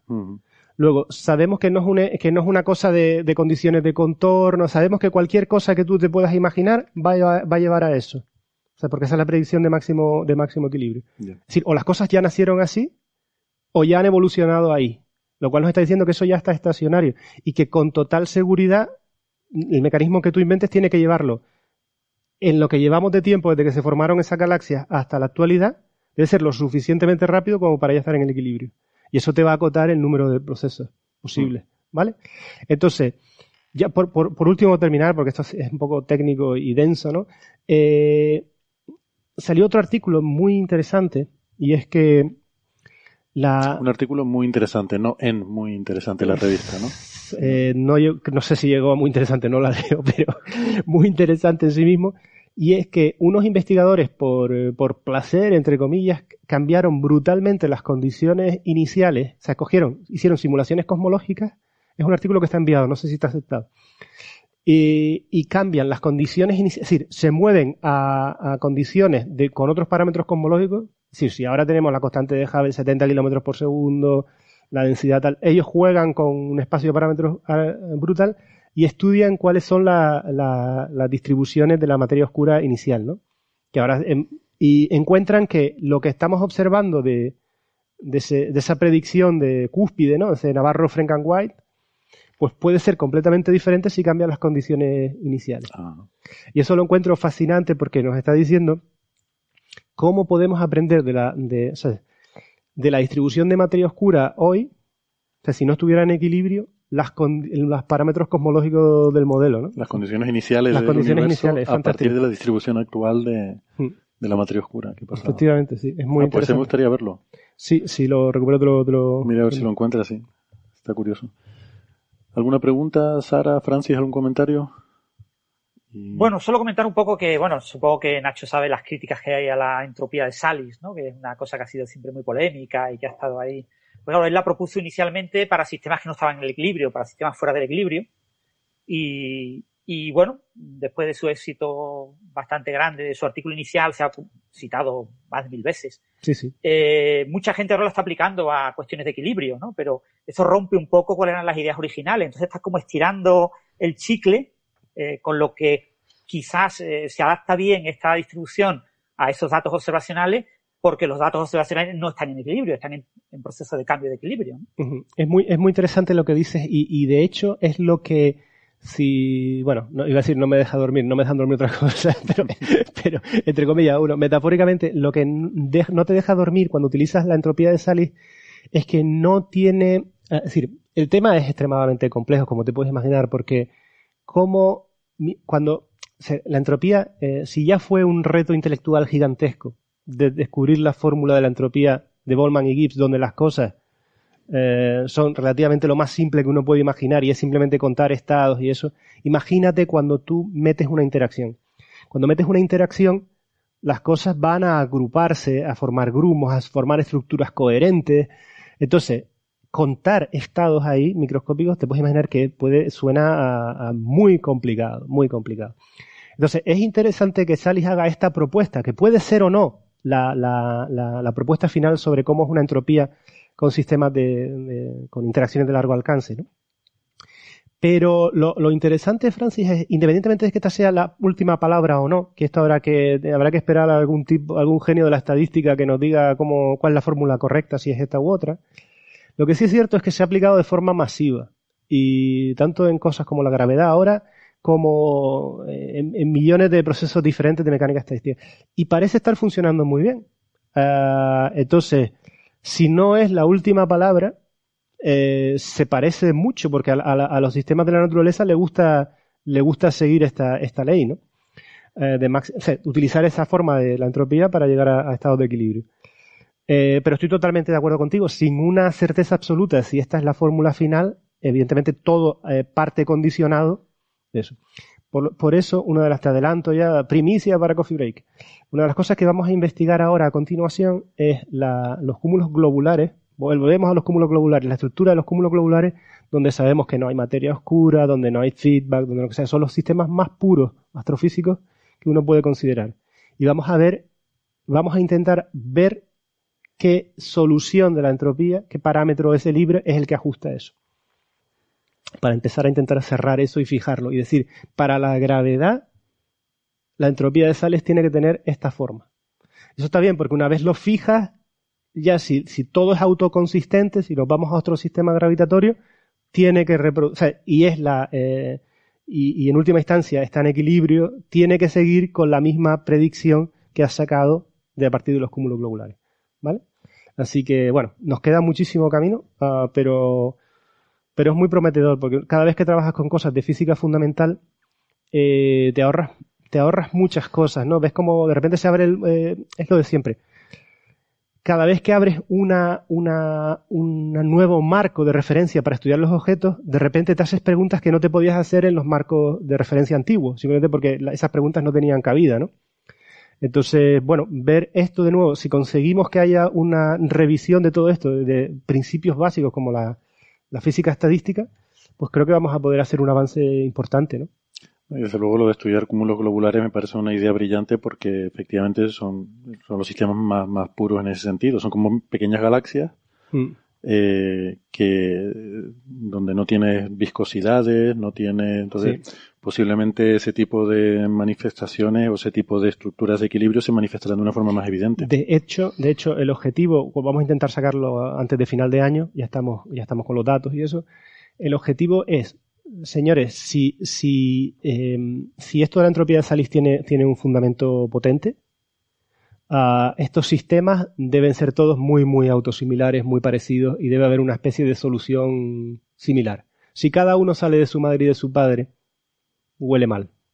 Bueno, pero sí es verdad que las galaxias y los cúmulos en general sí que tienen esa distribución que parece una, una exponencial o, no sé, un polítropo quizás, que, que sí que mm, eh, perfiles como el de Navarro White también muestran eso, quitando la parte central, Claro, donde tienen el problema, sí que se ve un poco, un poco no, sí que se ve claramente esa, esa forma. Mm. Eh, entonces, sí, tiene pinta de que, de que va por ahí, de que va por ahí la cosa. Em, Insisto que, claro, esto es viendo el problema desde un punto de vista muy, ¿no? Alejándote del problema, ¿no? Es decir, me voy a olvidar de los detalles microscópicos y voy a ver esto, ¿no? Como, como cuando resuelves un problema usando la energía o, o, eh, en vez de ir a, a- a poner fuerza igual a masa por aceleración, ¿no? Y vas a la energía potencial. Es como irte a, a una forma diferente, una forma más, más abstracta, ¿no? Más general Sí. de ver el problema. Sí, verdad. Bueno, pues genial. Eh, estos eran los temas que queríamos hablar con Nacho, así que eh, gracias por dedicarnos este rato. eh, Gracias a usted por la invitación. Ojalá pudiera venir más, de verdad. Ah, sabes que siempre estás invitado. y- Pero bueno, lo intento, lo intento. Sí, sí. Y, y nada, aquí tienes las puertas abiertas, no solo para hablar de tus trabajos, sino que también cuando quieras criticar a otros, también puedes. Bueno, está- está- puedes acercarte por en, aquí. mis trabajos, en mis trabajos está implícita la crítica a otros, pero por definición, ¿no? Como, como cualquier trabajo científico. Sí.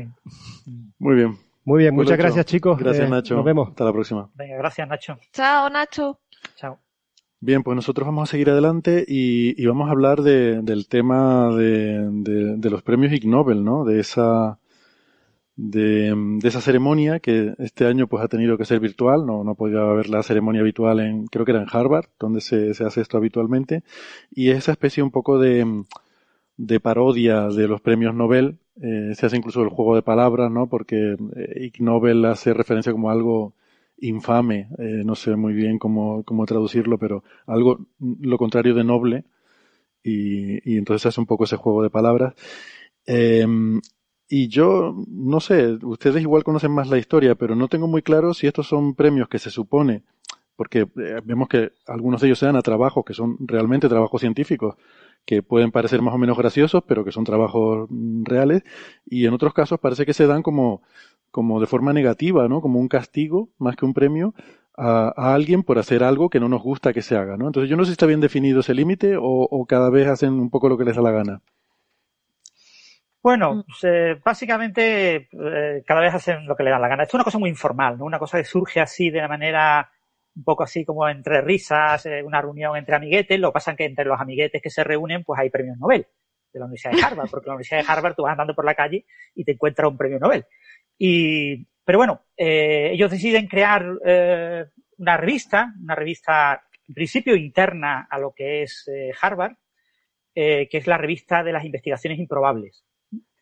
Y como excusa, una vez que ven que tienen cierto éxito la, esa revista, pues montan unos premios eh, para tratar de, de, darle mayor valor y entonces pues toman la, la, idea de buscar una palabra que sea parecida, ¿no? Pues si ponen los premios de la investigación improbable, pues probablemente nadie le va a llamar la atención. Les buscan un nombre más, digamos, más chic y entonces se les ocurre usar la palabra Nobel y dicen, bueno, innoble, IG Nobel. en principio, entonces la idea original era, en esa revista era de comentar cosas curiosas. Es decir, la idea es que todo lo que sea mm, potencialmente atractivo para la revista de investigación improbable tiene que ser, primero, algo que te asombre, que te sorprenda, que te diga, ¿cómo? ¿Que han investigado eso? Pero, ¿cómo que han investigado eso, no? Después que te genere un poco de, risa, de humor, decir, ah, qué barbaridad, seguro que lo han hecho broma, porque no hay otra manera, otra posibilidad. Y después que te haga pensar, ¿no? La tercera parte es que te haga idea, no, pero, pero si bien pensado, lo mismo hasta tienen razón y eso había que investigarlo porque no se ha investigado todavía, ¿no? Y eso es algo muy interesante. Lo mismo esto tiene futuro, ¿no? Entonces, estas tres eh, componentes, la componente de asombro, de, de, humor y de eh, pensamiento, ¿no? De hacerte pensar, es lo que caracteriza un poco a los premios eh, Nobel y al final ellos pues decidieron hacer toda una ceremonia, que tiene una serie de protocolos, en los que aparecen pues esos premios Nobel disfrazados de, de todo lo que te puedes imaginar.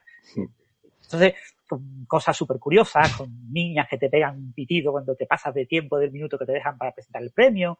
Y ahora mismo ya hay muchísima gente que investiga de forma específica para los Nobel. O sea, esa es la pena, ¿no? La pena es que ya hay gente que se quiere aprovechar del asunto y dice, pues en esto que estoy investigando, si hago esta barbaridad, lo mismo es ignovelable. Así que voy a, eh, voy a tratar de publicarlo y lo hago, ¿no?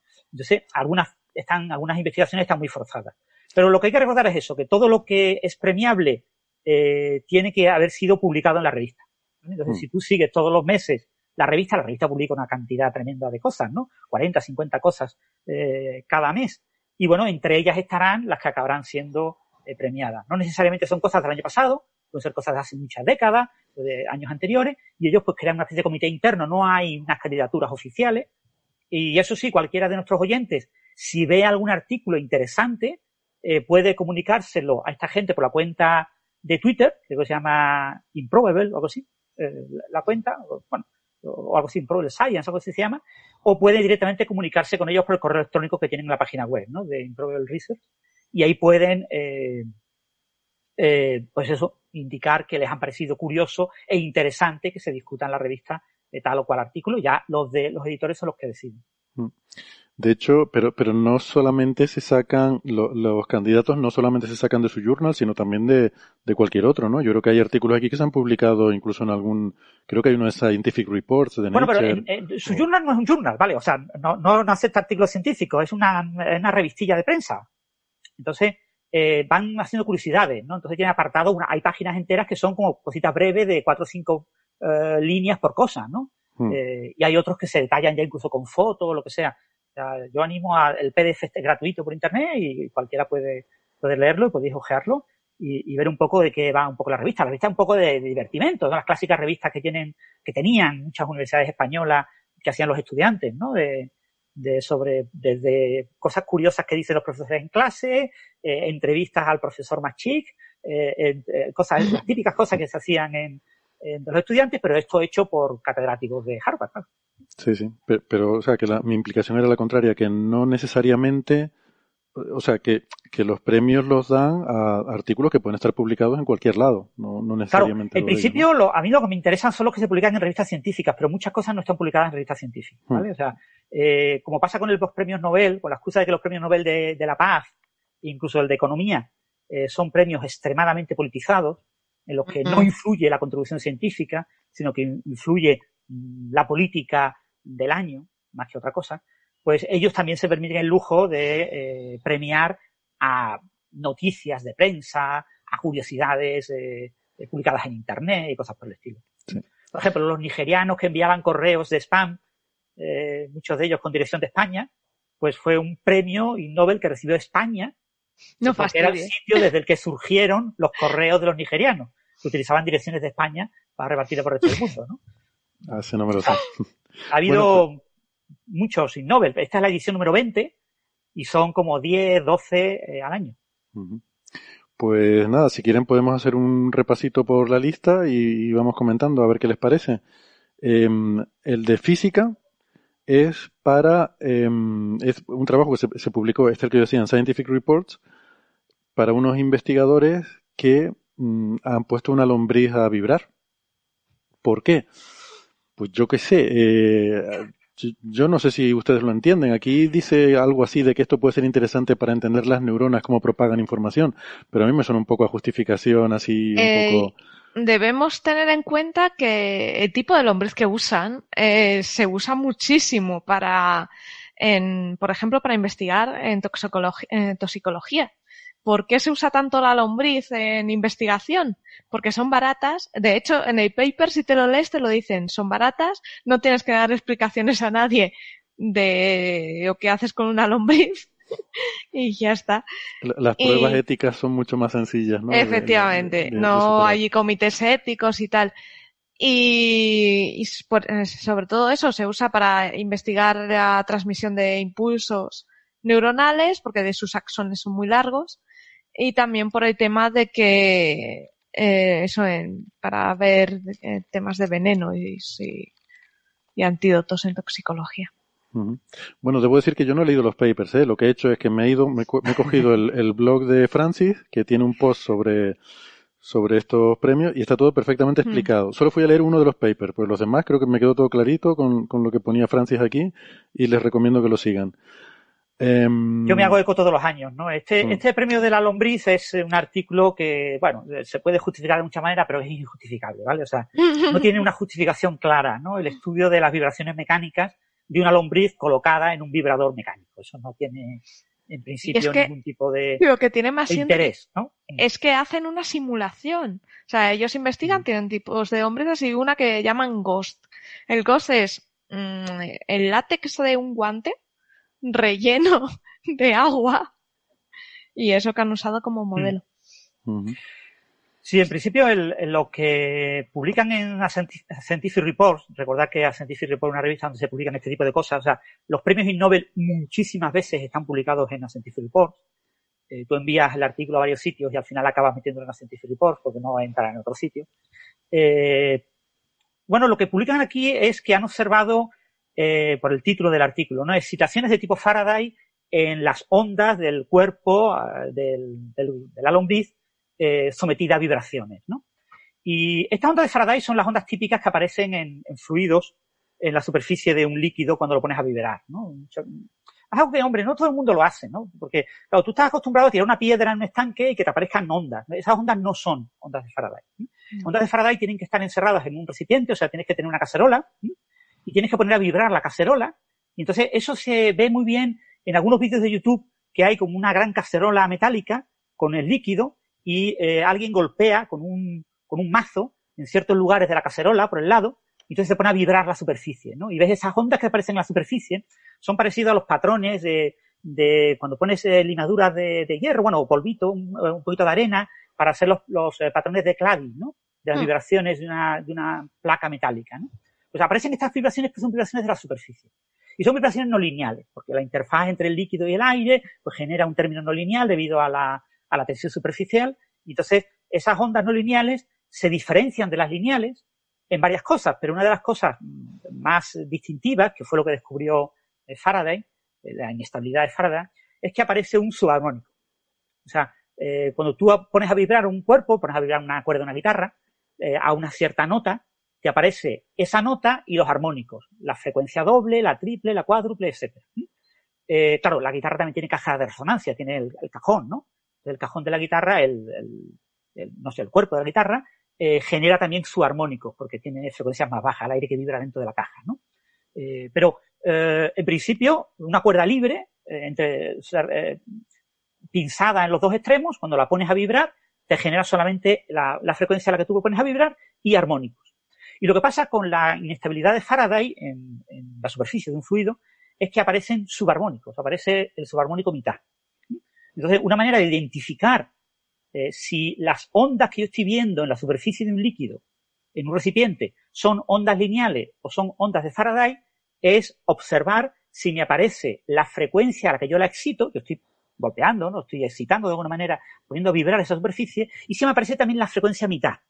Eso Y por lo tanto los múltiplos correspondientes. Es decir, si lo pongo a vibrar a 440 hercios, pues me aparecerán los armónicos, 880, etcétera, pero me aparecerá también la mitad, 220 y 440 más 220, etcétera. Entonces, eso es lo que han puesto a vibrar. Entonces, cogen una, una placa de teflón, el, el teflón vibra, lo ponen a vibrar verticalmente y al vibrarlo verticalmente no solo se ve la frecuencia armónica, no es, una, no es un oscilador puro, no, solo tiene una única frecuencia, sino que genera esa frecuencia y varios armónicos. Entonces, cuando tú pones el cuerpo de la lombriz y con unos láseres y unas cámaras miran cómo vibra el cuerpo de la lombriz, las lombrices están previamente anestesiadas, o sea que, eh, sobre todo para manipularlas, etcétera, pues no se moverían entonces y no estarían todo rectas, entonces sería más difícil analizar los resultados. Entonces, para que se queden quietecitas, pues las medio anestesian, ¿no? La, la, metes en alcohol durante un tiempo, ¿no? Se emborrachan un poquito. Sí, en etanol al 20% pasa como los humanos. Como el alcohol se Y- quedan adormecidas y entonces las pones a vibrar. Claro, y es. entonces cuando tú observas eso, pues lo que observas es que la- el cuerpo vibratorio de la, de la lombriz no solo vibra a la frecuencia de vibración del teflón y sus armónicos, sino también a la frecuencia mitad. Mm. ¿vale? Entonces, algo que no aparece en el teflón vibrando solo, sí aparece en, en la lombriz. ¿Y por qué en la lombriz? Porque básicamente la lombriz es el líquido, o sea, quiere decir, es una cosa fluida eh, que tiene una superficie, entonces es normal que siga eh, un comportamiento de este tipo, ¿no? Mm. Y bueno, esto lo, lo publican en la Scientific Reports y, y, bueno, eh, el interés real que puede tener el análisis de, de estas vibraciones mecánicas en estos estudios de, del comportamiento de las lombrices, pues en experimentos de, to- de toxicología, como ha comentado Sara, o en experimentos de eh, impulso nervioso, etcétera, pues es bastante ridículo, ¿no? Porque eh, las propiedades mecánicas no influyen en, en el movimiento de- del impulso nervioso y el impulso nervioso en general es mucho más rápido que estas vibraciones mecánicas, ¿no? Claro. Por eso decía que me parecía que estaba un poco ahí. Yo, yo creo que este era uno de estos ignovelables que iban buscando los autores específicamente. Em, la siguiente categoría eh, es el, la de acústica, porque como las categorías también se las inventan, pues ¿por qué Mm. no? Un premio Ig Nobel de acústica. Le dio por acústica como le pueden haber puesto de cualquier otra cosa, ¿no? Y, y en este lo que han hecho es un poco lo de mm, eso de la, la gracia esa de poner a alguien a respirar helio y que la voz le suene así como muy, muy aguda, muy aflautada, pues eso, pero con, con- bueno, iba a decir con cocodrilos, una especie de caimanes, eh, que los, los americanos se llaman caimanes, ¿no? Eh, pero en, en este caso son chinos, es una variedad del mismo animal, y le han hecho algo, algo parecido también al animalito. Eh, no sé si, Sara, que, que te gustan más las cosas biológicas, te- fíjate que ya llevamos dos con- experimentos con animales, o sea que se Sí, ve que sí, la, sí, la moda últimamente va a hacer perrerías con los animales. Pobrecitos. Bueno. No, la verdad es que yo este me lo leí y me pareció que estaba un poco cogido por los pelos, ¿vale? Porque mm, te ponen, los investigadores son, de hecho han publicado un este de biología, es una publicación de biología y lo que buscan es, sabéis que las aves y los mamíferos, el bramido de reproductivo que tienen suele ser un fiel reproductor de eh, su estado físico, ¿no? Eh, suelen tener eh, bramidos más graves los, los animales más grandes y eso para las hembras les viene muy bien para saber un poco qué macho le interesa antes de verlo. Eh, ¿Qué pasa? Que eh, en la naturaleza debemos pensar que cuanto más grande eres, quiere decir que mejor salud has tenido y te has podido desarrollar. Y eso quiere decir que vas Y- y a dar buenos ge- más atractivo para las hembras, ¿verdad? Yo no, no digo nada, pero, pero- No, vas a dar buenos genes a, y buen material genético porque estás aguantando bien eh, como te viene, ¿no? Como eh, tu entorno. Entonces, eso es realmente lo que buscan. ¿Qué pasa? Que el experimento en sí no se sostiene porque no han cogido un macho para que y le han puesto helio con oxígeno, no. Han cogido una hembra. Anda. Han cogido una hembra, eh, le han puesto una especie de pecerito, de, sí, de terrario con su agüita y han metido una disolución de eh, oxígeno y helio. ¿Por qué el oxígeno? Porque el helio mm, puede dificultar un poco la respiración y así le facilita que ella esté cómoda. Eh, y después han grabado el, el bramido de animal y lo han hecho con varios animales, varias hembras, para intentar determinar eh, no sé qué, porque la conclusión es muy divertida, es que efectivamente la voz se distorsiona también a ellos y quizá por eso tengan algo ahí, ¿no? Mm. Y me parece cogido por pinzas. ¿Quieres escuchar la- el audio? Tengo por Mm. aquí, tengo por aquí la grabación. aunque no estoy seguro de entenderla bien. Pero bueno, lo pongo y, y ahora comentamos. Dale, dale.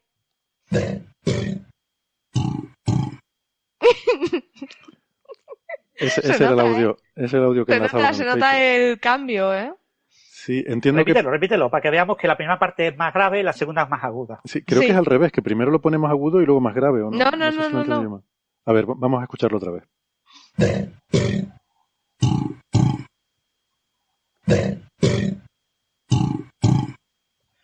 Es Eh, que pues me haces el, dudar, ¿eh? el problema que tiene todo esto es que hay un sonido de fondo, un, o sea, eh, hay eh, un sonido de baja frecuencia y sobre ese se superponen los formantes del sonido. Sí. Entonces, no te tienes que, si tú te fijas en el sonido de baja frecuencia, básicamente es el mismo abajo. O sea, ambos Mm. son parecidos, ¿no? Lo que pasa es que uno tiene el primer formante cercano al sonido de baja frecuencia, que es el más eh, grave, y el poquito más agudo lo tiene un poquito más arriba. Entonces tienes como una parte grave común, es como sonar una tecla del teclado o del piano muy grave, y ahora poner una grave cercana o poner una un poquito más lejana, ¿no? Mm. Eh, más aguda, ¿no? Ah, vale. Entonces, Entonces es como un eh, acorde que tienes varias notas, ¿no? Y sí. la, la nota Entonces, raíz una- es la un misma, acorde pero común cambia. abajo Sí. y, y después tienes una nota que hace pa, pi, y, y otra que hace pi, pi, o no se diga, ¿no? O sea, Vale. eh, exagerado, ¿no?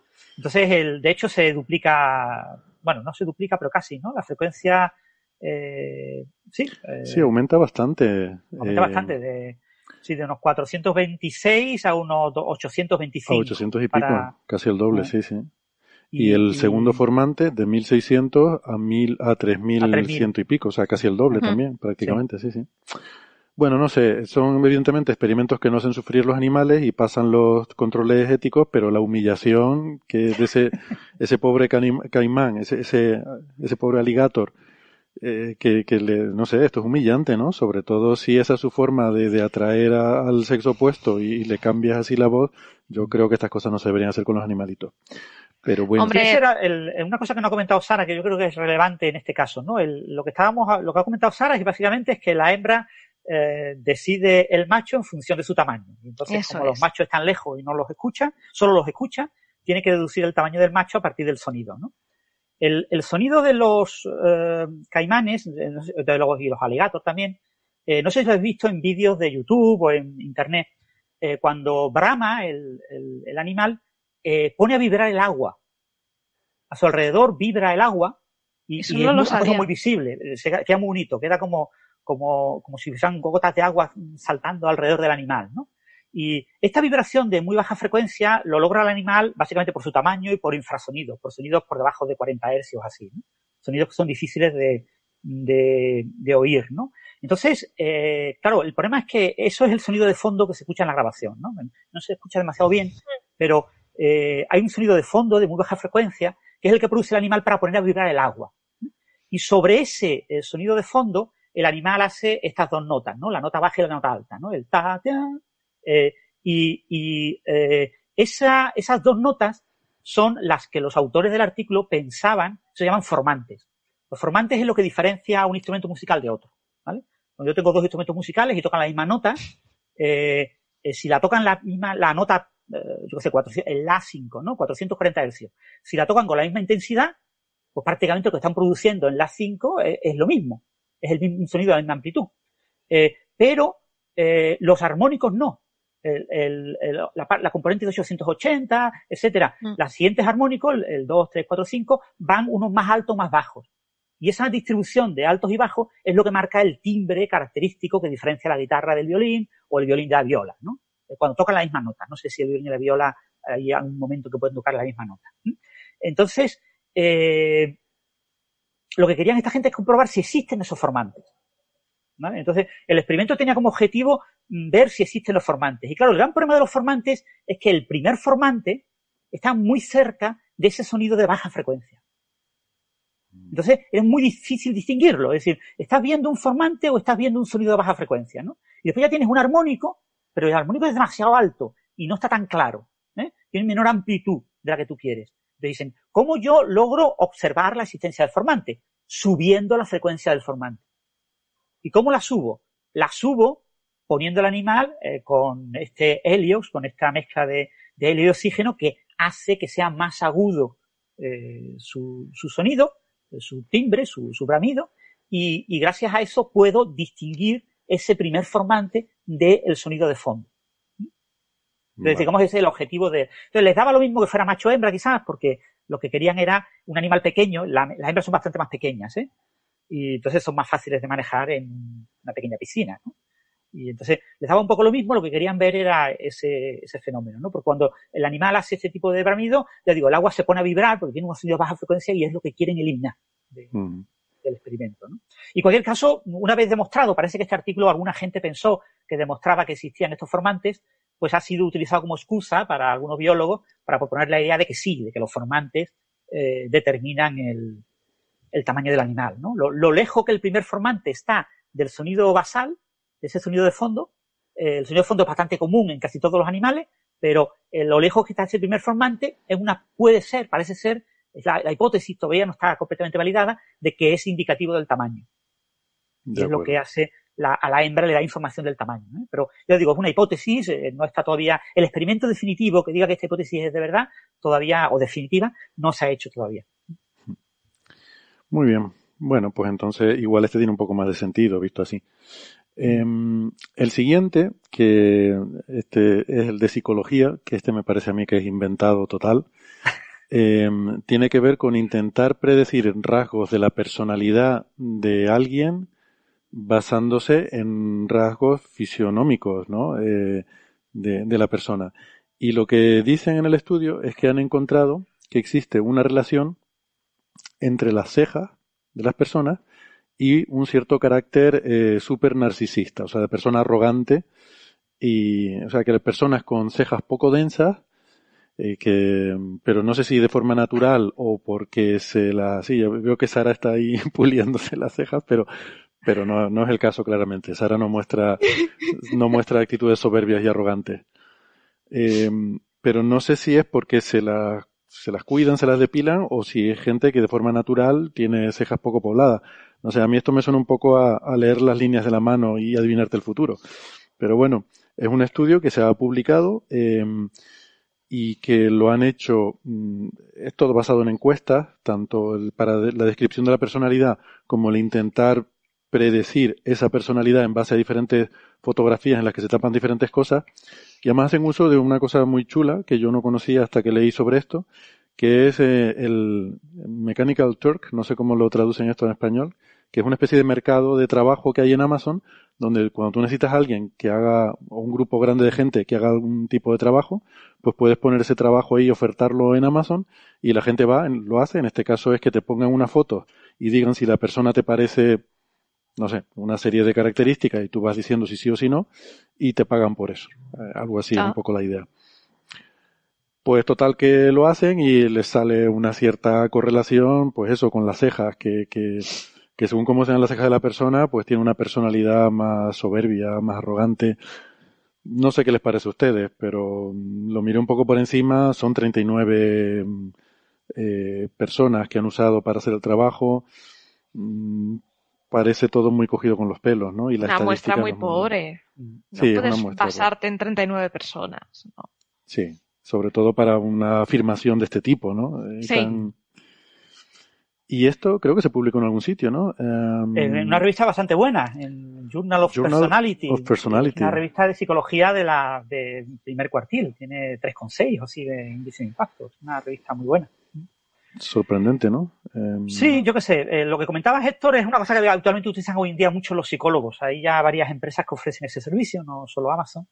La posibilidad de, de por un módico precio, que participes en, en estudios masivos de este tipo, pero normalmente se suele hacer con mucha gente. O sea, cuando tú quieres utilizar, hacer un estudio psicológico basado en encuestas o en una aplicación software, ¿no? tú desarrollas una aplicación software que presenta unos puntos en unos ciertos tiempos y le pides al que ve eso que responda con un momento, ¿no? Yo qué sé, para ver la, la, la relación entre la demencia senil y la respuesta a los test que se aplican en los test de conducción, ¿no? Eso que, que todos los conductores han hecho alguna vez para la prueba médica, ¿no?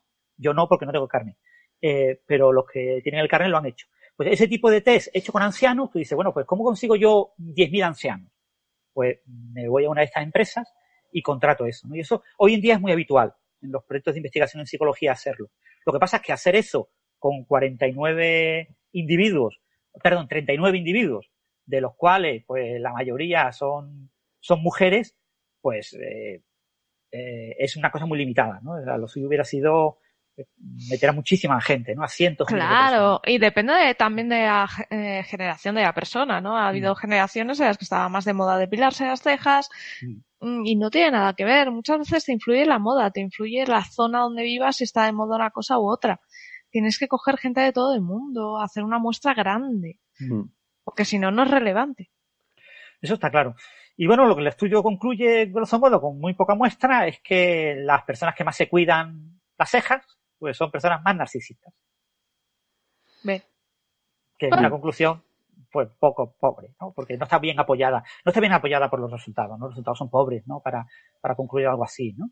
Además, la definición de narcisista que usa, bueno, esto todo está basado en autoevaluaciones, o sea, previamente se le ha pedido a las personas cuyas fotos sacan que se, que se valoren a sí mismos en una serie de, de, aspectos y uno de ellos es ese, ¿no? En cuanto de arrogantes son.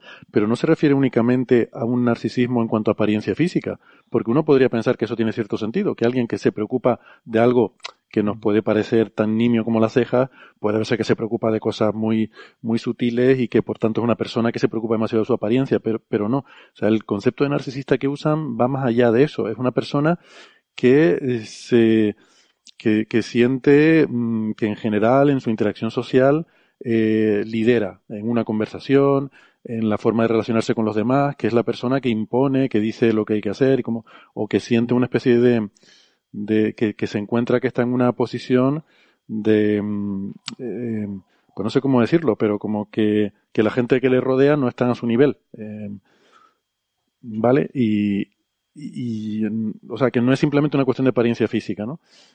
Y de alguna manera lo que se pide es que otras personas sean capaces de reconocer ese rasgo en los rostros que le presentan en las fotos, ¿no? O sea, que es todo muy, muy difícil de ver que ahí pueda existir realmente un mecanismo, ¿no? Sí, de todas formas, eso, la, idea última es el tema este del, de, la, de la primera impresión que tienes tú cuando ves a la cara de alguien, ¿no? O sea, la cara es mm. el espejo del alma, ¿no? Dicen, ¿no? Eh, eh, muchas veces eh, te, la primera vez que una persona así lo ves de manera fugaz, no, no tienes capacidad para entrar en detalles en lo que ves y, y eso te da ya una cierta impresión eh, subjetiva de, de, qué ves en esa persona, ¿no? Si ves un carácter alegre, afable, si ves ese tipo de rasgos, narcisismo, el que sea, ¿no? Entonces, estos autores lo que planteaban era plantear esa hipótesis, ¿no? Eh, es verdad que la primera impresión es capaz de determinar el grado de narcisismo, porque puede tener un componente evolutivo. Es decir, eh, las personas narcisistas pueden haber sido eh, personas que consuman más recursos en, las tribus primitivas del hombre primitivo, que consumieran más recursos a su favor que en favor a la comunidad, ¿no? Que fueran un poquito más egoístas, ¿no? Un poquito, no solo más vanidosos, sino también un poquito más egoístas. Y ese egoísmo va en contra de, lo que pide eh, la evolución de, de lo social, ¿no? De, de nuestro comportamiento como especie eh, social. ¿no? Entonces, eh, parece que puede ser interesante detectar cuanto antes y rápidamente personas que cuando te lleguen, de una interacción entre dos tribus, detectar mm. rápidamente qué personas van a ser más egoístas. Pero, fíjate, o sea, siendo cierto eso, parece que es de segundo orden comparado con otras cosas que podrían ser más importantes. Por ejemplo, qué personas son más agresivas, qué personas mm. tienen más una inclinación violenta. Sería bueno saber si alguien tiene inclinaciones violentas para no acercarme o para saber que no debo entrar en conflicto con esa persona o, qué persona, por ejemplo, pues yo qué sé, eh, puede mm, tener algún, alguna característica perjudicial para la tribu en el sentido de que, yo qué sé, de, que ronque mucho y no deje dormir a los demás por la noche. Quiero decir que, sí, sí, sí, a ver, y además hay, otra cosa que me sorprende. Eh, creo que entre los rasgos que ellos buscaban no estaba solo esa, esa arrogancia, ese narcisismo, porque eh, había una encuesta que se le planteaba a los participantes. Y me imagino la encuesta. ¿Tú eres narcisista? Y el hecho, no, es que le preguntaban varias cosas, ¿no? Eh, y el, el, nivel de narcisismo era una combinación de algunas de las respuestas que daba. Mm. Vale, no era una sola, eran, eran varias, ¿no? Y, pero claro, yo me imagino que habrán intentado correlar esto con varios rasgos. Y entonces el hecho de que hayan sacado un artículo solamente con el del narcisismo, sin mencionar los otros, me da que puede haber aquí un cierto, que pueden estar pecando un poco de cherry picking o de look elsewhere effect, en el sentido de que tú tienes que, cuando tú haces una cosa de estas, tienes que definir desde el principio claramente lo que estás buscando. Porque si no, si tienes muchas cosas, alguna te va a cuadrar, alguna te va a correlar por casualidad. Claro. Entonces, eh, esto, este tipo de experimentos hay que hacerlos con un buen tratamiento estadístico. Y, y Mm. parte del buen tratamiento estadístico eh, tiene que ver con esto, con el compensar ese efecto que suele, que, que, que está ahí, que es el hecho de que cuando tú estás buscando entre muchas cosas, pero sin especificar cuál, pues al- alguna te va a aparecer por casualidad, ¿no? Mm, Yo, Entonces me sospecho lo- que hay por lo de que eso. escriben en el artículo no dicen eso, ¿vale? O sea, en el artículo no dicen hemos analizado múltiples rasgos y, y no, sino el artículo dice vamos a estudiar el narcisismo, el- lo llaman el narcisismo grandiose, ¿no? Grandiose narcisismo. ¿no? O sea, el- el- ese narcisismo en máxima expresión. Y, y dicen que van a estudiar eso y que van a hacer experimentos específicos para ver eso. O sea, no, no, no comentan. Si han hecho, eh, han aprovechado este experimento para hacer otras cosas, están haciendo mala ciencia. Eh, y no debería haber sido aceptado en esta revista de alto impacto. O sea, lo, lo- a priori debemos de, de confiar en los autores y pensar que si dicen que iban a estudiar esto y han hecho experimentos para estudiar esto, es lo que han hecho. ¿no? Vale, vale. Otra cosa es que no el- el- la cohorte sea pequeña y, y que tenga Sí. otros efectos estadísticos, ¿no? Pero Sí, yo no lo sé, lo, lo digo, o sea, como que me extraña que hayan ido a buscar un efecto que, pues, que a priori dirías tú, ¿y por qué ese y no otro? Que parece que hay cosas Sí. que uno pensaría más, no sé, más, más interesantes quizás a priori, ¿no? Pero bueno. Vale. Sí, bueno, eh, porque habrá estudios de todo tipo. Habrá estudios de la agresividad, seguro que ha sido estudiada desde hace décadas. O sea, eh, una cosa mucho más relevante, ¿no? Y mucho más obvio que el narcisismo. De todas formas, sí es verdad que el efecto este estadístico es importante porque les mostraban, eh, para determinar que la ceja, la ceja es el elemento clave, eh, les mostraban 10 fotos, ¿no? Fotos de la cara, cara vuelta abajo, solo los ojos para arriba, solo la parte de la nariz para abajo, o sea, diferentes versiones y han observado que la, que la ceja es la que mejor correlaciona. Claro, 10 cosas correlacionadas con un rasgo en mm, 39 sujetos son muy pocos sujetos para 10 cosas. ¿Vale? O sea, ahí, eh, si tú aplicas el, el índice P, ¿no? El, el, el, el P-value, el valor P, eh, obviamente tienes que corregir por Bonferroni y, y con 10 cosas, pues tienes que trabajar pues con 10 a menos 4 o algo así. O sea, necesitas mm, miles para tener un valor P 0.05, o sea, un valor P del 5% requiere eh, miles de, de individuos con 10 cosas a elegir ¿no? en, en las imágenes. ¿no? Mm. Y, pero bueno, eh, han trabajado, ya digo, una corte baja. Pero no creo que intencionadamente hayan hecho un estudio con múltiples factores y se hayan focalizado solamente en este en el artículo diciendo, bueno, lo demás lo hemos hecho, pero lo metemos debajo de la alfombra y no decimos nada. No, Ya, ya, ya. no creo, ¿eh? pero no lo sé. Vale, no, sí, eh, simplemente lo decía por eso, porque me llamó la atención que fueran a, a centrarse en ese. Entonces pensaba yo que a lo mejor, como no he leído el paper, eh, aquí estoy criticando sin leer el paper, porque, ¿por qué no? Para eso es una tertulia. Sí, han Pero- hecho, han hecho básicamente tres estudios eh, para el mismo rasgo, para el rasgo de narcisismo, ¿no? Y, y entonces la conclusión de los tres es que parece correlacionar más o menos bien. Pero estamos hablando de eso, de, de índice P, pues del orden del 1, 0.01. Pero es que con 39 es que no puede sacar más. No Entonces, puede sacar mucho más. sí. eh, puede ser excepcional que haya sido carácter ceja, eh, el que haya una fluctuación estadística eh, Eh, aparecido como significativo, más significativo que el resto. ¿no? Vale. Bueno, pues si quieren vamos al siguiente, el de economía. Eh, Este está divertido. Eh, Este, este se publicó también en Scientific Reports. Es que, es que también es para hacérselo mirar en Scientific Reports, ¿no? Em, Christopher Watkins y colaboradores. Estos encuentran también otra correlación de estas maravillosas entre eh, el índice de... Este, ¿Te lo has leído, Sara, que te veo ahí partiéndote la caja? pues si quieres comentarlo. Es entre el, el índice de, mm, de desigualdad de un país o, o de, o de igualdad económica y la frecuencia con la cual se pegan morreos, mm, pero, pero, Pero en condiciones. en condiciones, o sea, de, de los de verdad, ¿no? De, de los de beso de tornillo. Y, mm, y bueno, correlan diferentes, intentan correlar diferentes aspectos, sale que la mayoría no hay una correlación eh, reseñable, pero en ese en particular sí. O sea, que hay una correlación fuerte entre el, eh, la, la, digamos, el, eh, la igualdad, no, es que no es igualdad la palabra, el, bueno, voy a decirlo al revés, que es más, más fácil, entre los desequilibrios económicos y la frecuencia de, de morreos, ojo, en relaciones de pareja establecidas, olvidad decirlo. O sea, no vale eso de cuando tienes ahí un, un rollito o una cosa, una relación que está empezando y tal, no, no. Relaciones ya maduras, asentadas, establecidas, como se han hecho en el equilibrio, ¿no? Ya una vez llegado al estado de relajación de máxima entropía, una vez que la pareja llega al estado de máxima entropía, con cuánta frecuencia se pegan morreos románticos.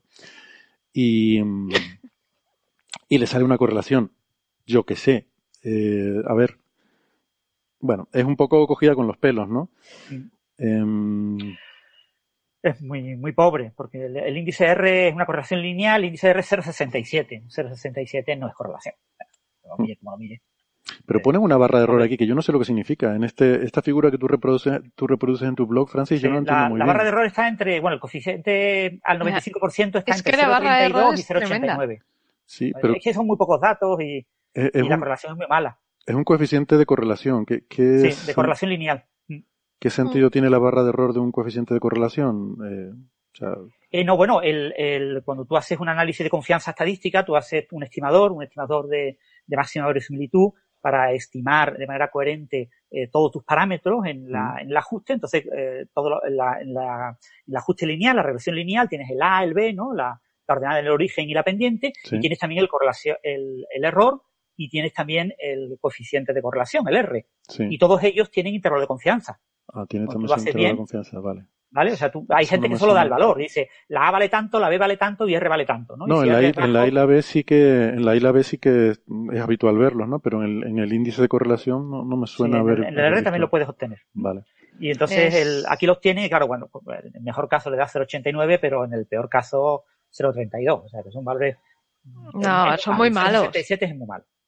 Y de hecho se ve en la figura, ¿no? O sea, esta línea, si no te ponen la línea de puntos, pues tú casi no, no ves una tendencia clara hacia arriba, ¿no? Te ponen una línea que parece que, que te Mm. guía la vista, ¿no? Pero tampoco te de- creas. Mm.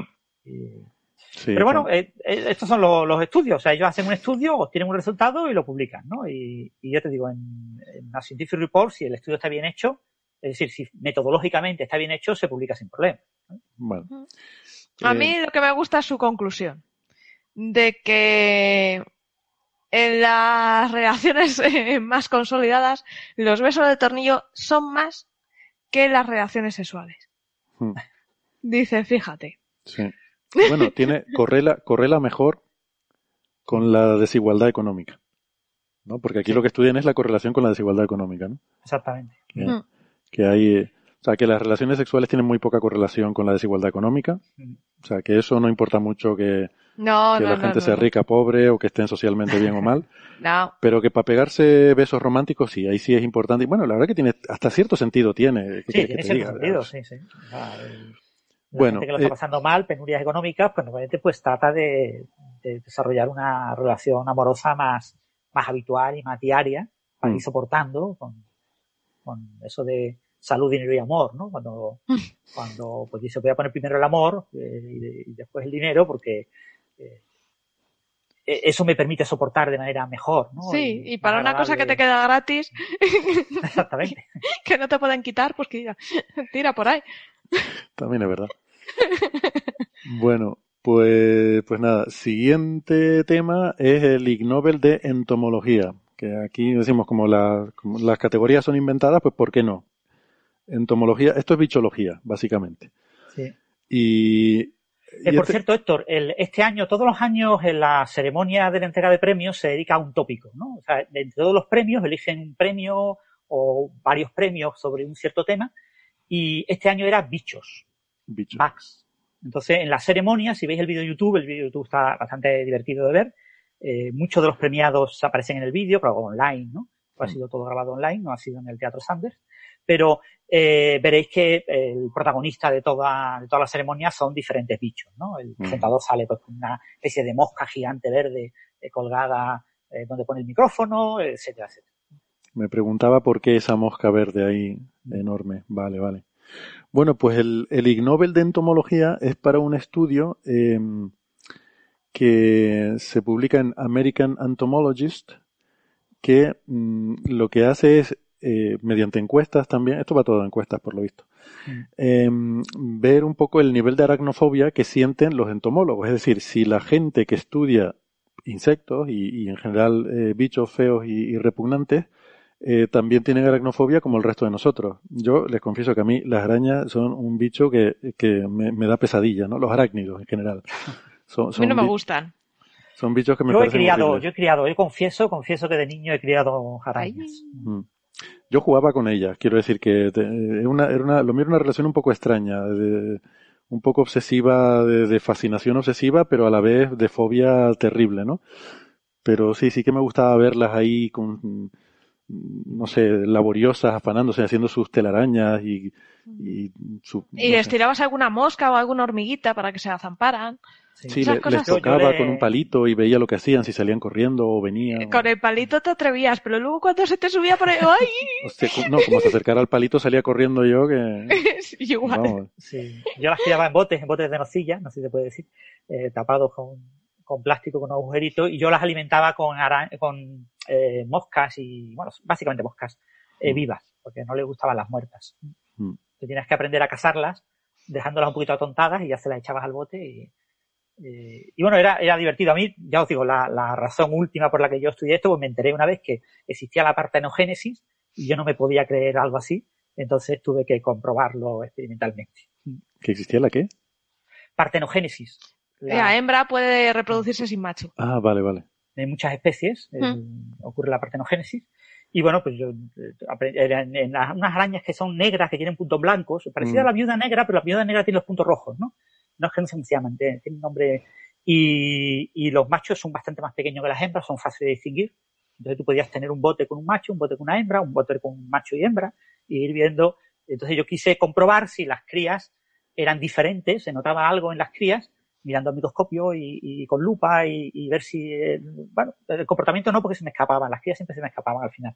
Eh, haciendo experimentos acababan, eran muy pequeñitas y entraban hasta por los agujerillos de, por donde yo le daba el aire. ¿no? Pero bueno, ver si las crías nacidas de hembra y macho eran eh, distinguibles de las crías nacidas solo de hembra. Mm. Obviamente no se podían distinguir. Ya. No, hombre, eh, por lo general lo que sale de una partenogénesis suelen ser ejemplares hembras. Ajá. Curioso. Yo nunca Pues- llegué tiene a ejercer tiene una sentido porque adulta. el cromosoma ahí no lo tiene. Claro, Claro. Claro, claro. Pues no tenía idea yo de nada de eso. Me suena un poco a Parque Jurásico, pero, pero de bichos, ¿no? Entonces, em, bueno, pues en este estudio al que le dan el Ig Nobel, lo que concluyen básicamente es que la gente que estudia los insectos, pues, pues eso, que, que sufren el mismo nivel de aracnofobia que el resto de nosotros. Eh, con lo cual, lo que dicen, yo no sé si esto está un poco, es extrapolar demasiado el resultado, que probablemente la aracnofobia es un, un rasgo psicológico que surge en la infancia o la juventud y que se mantiene en la edad adulta, incluso a, a pesar de haber estudiado entomología y haber estado en contacto con, con, eh, con bichos, ¿no? De, de diverso tipo. No lo sé. Quizás sea incluso una característica genética, ¿no? Algo que hemos heredado como forma de, de, de tener repulsión, evitar ciertas especies que nos pueden resultar peligrosas y, y que quizás tiene algún tipo de carácter hereditario, ¿no? Eso, ese rasgo de la aracnofobia. Bueno, pues eso es el de entomología. Eh, hay uno en medicina. Hay uno de medicina. Es, es muy asqueroso. No, no, eh, creo que tú te refieres al de ciencia de materiales. Ese, ese, ese. Que hay uno de ciencia de es- materiales. No, el de medicina es, un poco, yo qué sé, no debían tener nada mejor. Ah, no, es verdad, sí. Eh, el de una cosa se llama misofonía, que es una palabra para mí completamente nueva, que se refiere al desagrado que nos produce escuchar a otras personas mm, hacer ruido al comer, al masticar. Mm. Eso se llama misofonía y, y al parecer hay gente que, que lo sufre de una forma, hombre, no, no es agradable escuchar a alguien haciendo ruido al comer, aunque eso supongo que debe depender de la cultura, porque hay culturas en las que mm, no se cortan un pelo cuando están comiendo, incluso es una forma de demostrar placer Sí. al comer y por tanto agradecimiento al anfitrión. O sea, te invitan a comer a casa de alguien, pues el comer haciendo ruidos y, y de forma ostensible es una forma de demostrar que estás disfrutando el placer de esa comida y de dar las gracias al anfitrión. Hay Mm. culturas en las que van un pasito más para allá y tienes que eructar.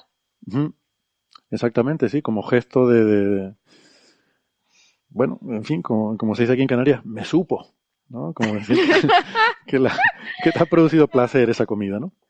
Sí. En fin, que lo que lo que hacen aquí es que hacen un diagnóstico psiquiátrico de esa de esa misofonía y, y esto lo publican también en el Journal of Affective Disorders como un, un desorden afectivo Mm, y lo, en fin, lo describen y dan un diagnóstico, ¿no? Eh, pues no sé, o sea, yo creo que si entramos en esto, cualquier cosa podemos llamarlo desorden eh, Sí. afectivo y no sé.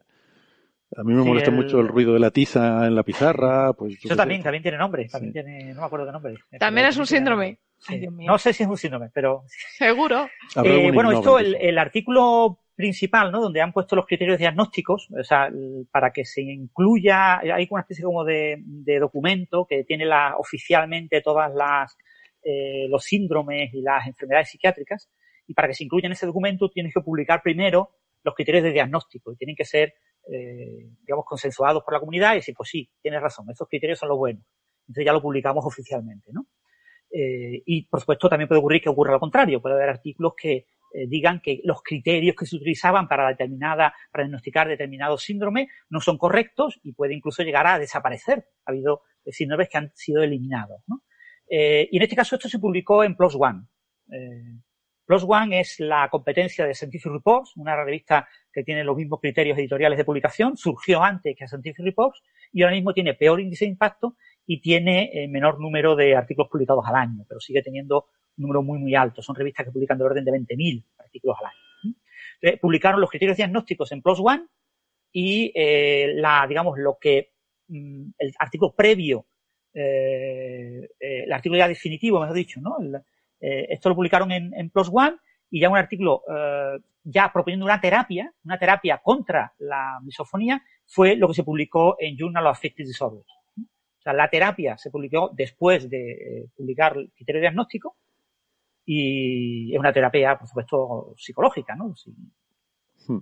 O sea, no es, no es La terapia que hace que, que, que cuando, cuando alguien está masticando, haciendo ruido y tú quieres soltarle dos guantazos, te sujetan o algo. La verdad es que no lo he, no he leído en detalle lo de la terapia, ¿no? Me resultó más curioso el, el de Plus One. Y- Alguna, alguna pastilla, te tomas una pastilla y ya te deja de molestar todo, seguro. Hay pastillas para todo. A ver, el de ciencia de materiales, este es el que le gustaba a Sara. ¿Quiere, quiere introducirlo? Ay, que es que me da mucha cosa. Eso ahí. Bueno, vamos a intentarlo, chavales.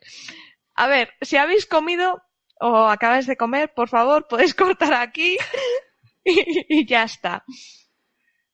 A ver, esta gente lo que ha hecho es vio una película, el, no, un rela- eh, se leyeron un relato en el que se hablaba de un hombre que se perdió, se perdió en en un Eh, inuit, un inuit, un inuit que se perdió se perdió. y que hizo un cuchillo con sus heces congeladas. Y el hombre era, debía ser MacGyver o su primo, y bueno, bueno, cortaba todo. Bueno, pues ¿qué han hecho? Han dicho, Mira, el "Oye, relato, esto- perdón, estoy viendo aquí en el blog de Francis, aparece en el libro Shadows in the Sun de 1998 de W. Davis. Por si alguien tiene interés en el relato que condujo a esta investigación.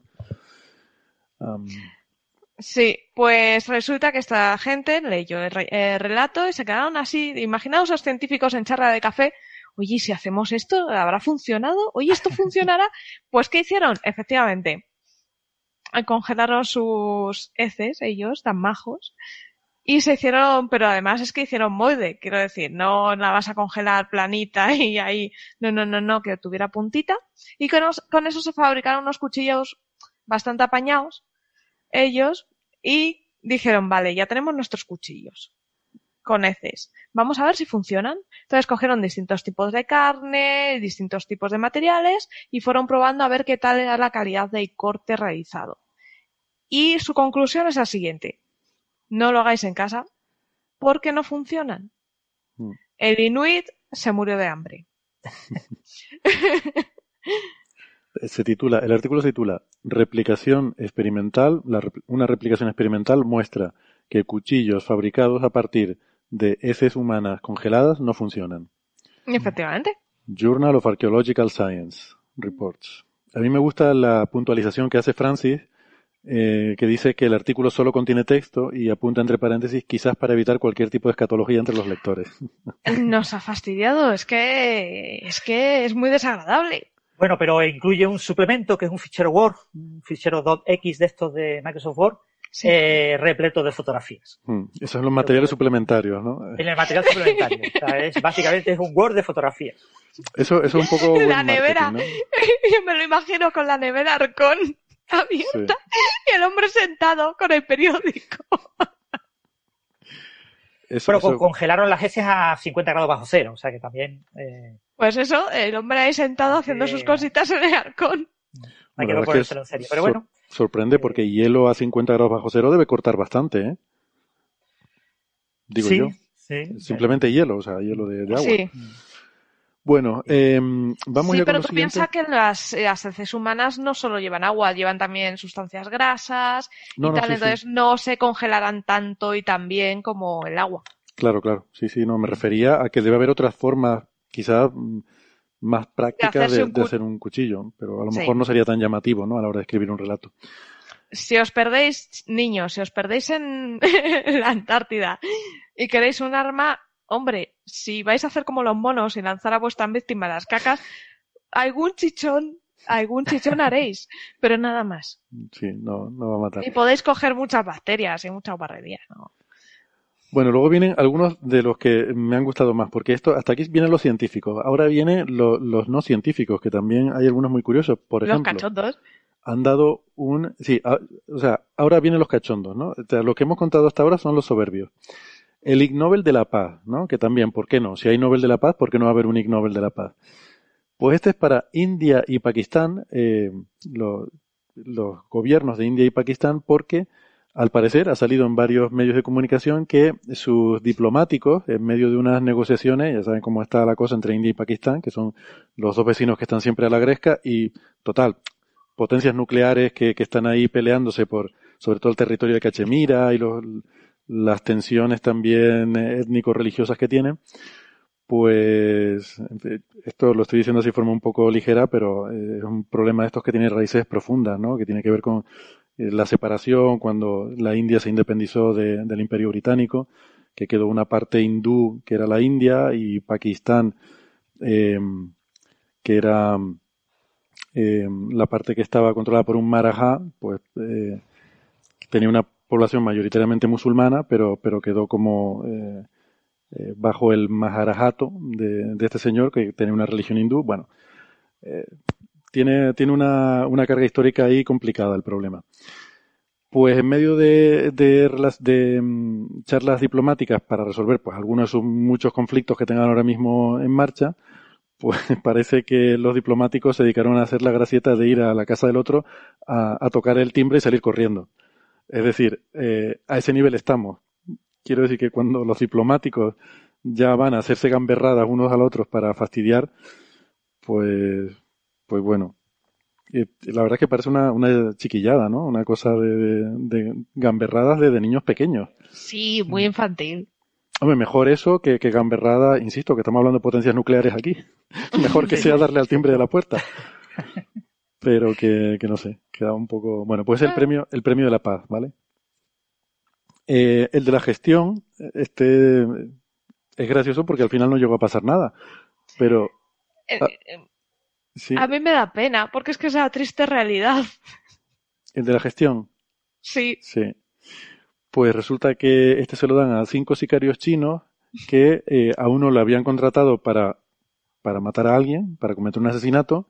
Este, a su vez, lo que hace es que con parte de ese dinero contrata a alguien para que lo haga y quedarse él con el resto, el cual a su vez sub- subcontrata a otra persona, total, que se monta una cadena de cinco asesinos, uno detrás de otro, y bueno, al final, evidentemente, el asunto es tan rocambolesco que no salió bien, no funcionó. Y esto parece cosa de películas de esta de... Ya, ya están tardando en hacer una película de esto, ¿no? Pero seguro que de- podrías hacer una secuela del Gran Lebowski con, con, con este argumento que quedaría estupenda. y llamarlo subcontrataciones a, a gogo. Sí, sí, sí. Yo, yo no... Esto cuando lo estaba leyendo me sonó a alguna historia de hace muchos años con el, esto del caso del GAL y la guerra sucia contra ETA y el comisario José Amedo. ¿No hubo algo de esto que contrataron a alguien para, para hacer algún, eh, cometer algún delito y este a su vez fue y subcontrató a otros con parte del dinero y luego al final no sabe qué pasó con el dinero total que ni se mató a nadie, lo cual está bien, ni el dinero se perdió, en fin. Y Pues es lo que pasa con muchas cosas, ¿no? Eh, muchas veces eh, hay que contratar un, pues, una utilidad o un- una aplicación informática o tienes que contratar que alguien te haga unos materiales para, para tu empresa y tú se los contratas a una empresa, esa empresa se los subcontrata a otra empresa, esa empresa se los subcontrata a otra empresa y al final te traen algo que no se parece en nada a lo que tú esperabas y, y dices, ¿y esto qué es? Mm. Y por desgracia eso se- esto se ve, pero muy a menudo. Pues sí, y ya por último tenemos el, el Nobel de la Educación Médica, el Ig Nobel, perdón, de Educación Médica, que se da, este ya es por darle grandeza al premio, ¿no? Ir, ir a lo grande, y este se lo dan pues a, a gente como Donald Trump, presidente de Estados Unidos, a Bolsonaro de Brasil, Boris Johnson del Reino Unido, al de a Erdogan de Turquía, a López Obrador de México, a Lukashenko de Bielorrusia, Putin, a lo que a veces nos referimos jocosamente como el eje de la testosterona, ¿no? Todos estos dirigentes que mm, tienen una filosofía de que de que aquí se gobierna eh, con, ¿no? Con, en fin, con un par de razones muy muy rígidamente establecidas, ¿no? De mucho peso. Entonces, eh, bueno, en este caso, por su forma de, de en fin, de, por su pobre eh, pedagogía de, de los problemas que supone la COVID-19 y su forma de, afrontar el problema y, y, no sé, y, y todas las barbaridades que han dicho y, y que han llevado durante mucho tiempo a adoptar medidas que van completamente en contra del sentido común, ¿no? De, de lo que de lo que habría que hacer y que además son gente que prácticamente todos estos que he nombrado que llevan ya una trayectoria de, de demostrar poco sentido común en el desempeño de sus funciones públicas. En fin, eh, es lo que tiene la democracia, que si deja a la gente que vote, pues, pues sale lo que sale. Y yo, en fin, no, no vamos a entrar a hablar de política, pero desde pero a Putin le han votado. bueno, yo creo que sí hace que mucho eso- tiempo, la, la última vez que hubo elecciones, creo que Es que eso no lo sé. Es una duda que siempre tengo, pero este hombre. sí, sí, ha habido, sí, pero bueno, esto que siempre- lleva ahí sí- desde que yo tengo uso de razón. sí, pero siempre gana por abrumadora mayoría, ¿no? Sí, está alterando la constitución, está haciendo cosas para conseguir mantenerse en el poder todo Mm. lo posible. Eh, Es muy fácil cuando tienes muchísimos eh, mecanismos de, de poder y no tienes mecanismos de control a tu disposición el, eh, el proyectar una imagen ante la opinión pública mm, que, que te vea favorablemente y que te vuelvan a elegir, ¿no? O sea que, que tampoco es tan sorprendente. O sea, una vez que ya llegas a cierto nivel de, de poder y de control y, y de no tener eh, mecanismos que, que puedan eh, de alguna forma limitar ese poder, pues esas cosas pasan, ¿no? Eh, en fin, esa es un poco la lista de, de, de, de los premios eh, Ig Nobel este año. Y pues yo qué sé, yo creo que no ha sido de los mejores, ¿no? Eh, me parece que No. otros años hemos tenido algunas más divertidas. Otros años ha sido más divertido y tenía todo más lógica, tenía más sustancia, porque luego otros años anteriores te parabas a pensar y decías, pero la cosa tiene lógica, esto, Mm. o sea, era como más interés científico. Sí. Esto es un poco más cachondeo. Me ha parecido, no sé, Francis tiene más experiencia en seguirlos, quizás tiene una Sí, yo lo más- sigo todos los años, hace muchos años, ¿no? Y, y no sé, no sé decirte, a mí todos los años me parecen igual de, no sé. O sea, yo no soy de las personas que se ríe con los Ig Nobel, quiero decir, soy de las personas que trata de buscarle algún sentido a lo que cuentan y no siempre lo encuentro, pero muchas veces pues más o menos me autojustifico de que han pensado en, en que hacían también pensar, ¿no? Porque yo creo que la Mm. clave de los Ig Nobel es, es hacerte pensar, ¿no? Eso es. Mm.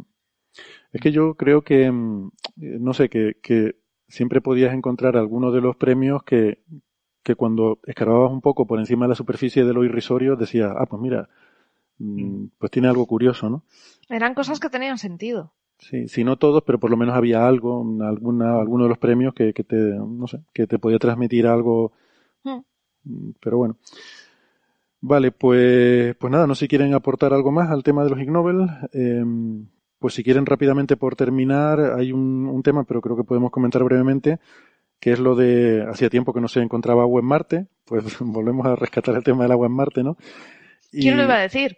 ¿Quién lo iba a decir? Si me permites una pequeña inciso que se me ha olvidado esto, lo importante. Sí, El lunes empiezan los premios Nobel de verdad.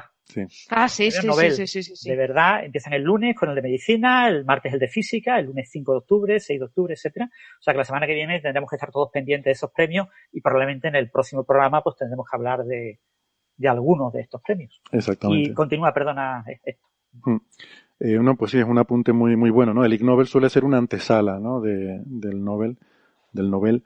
Y, y pues sí, estaremos atentos y, y, y a ver. Eh, yo ya estoy perdiendo la esperanza, Francis, ¿qué quieres que te diga? Pero, pero bueno.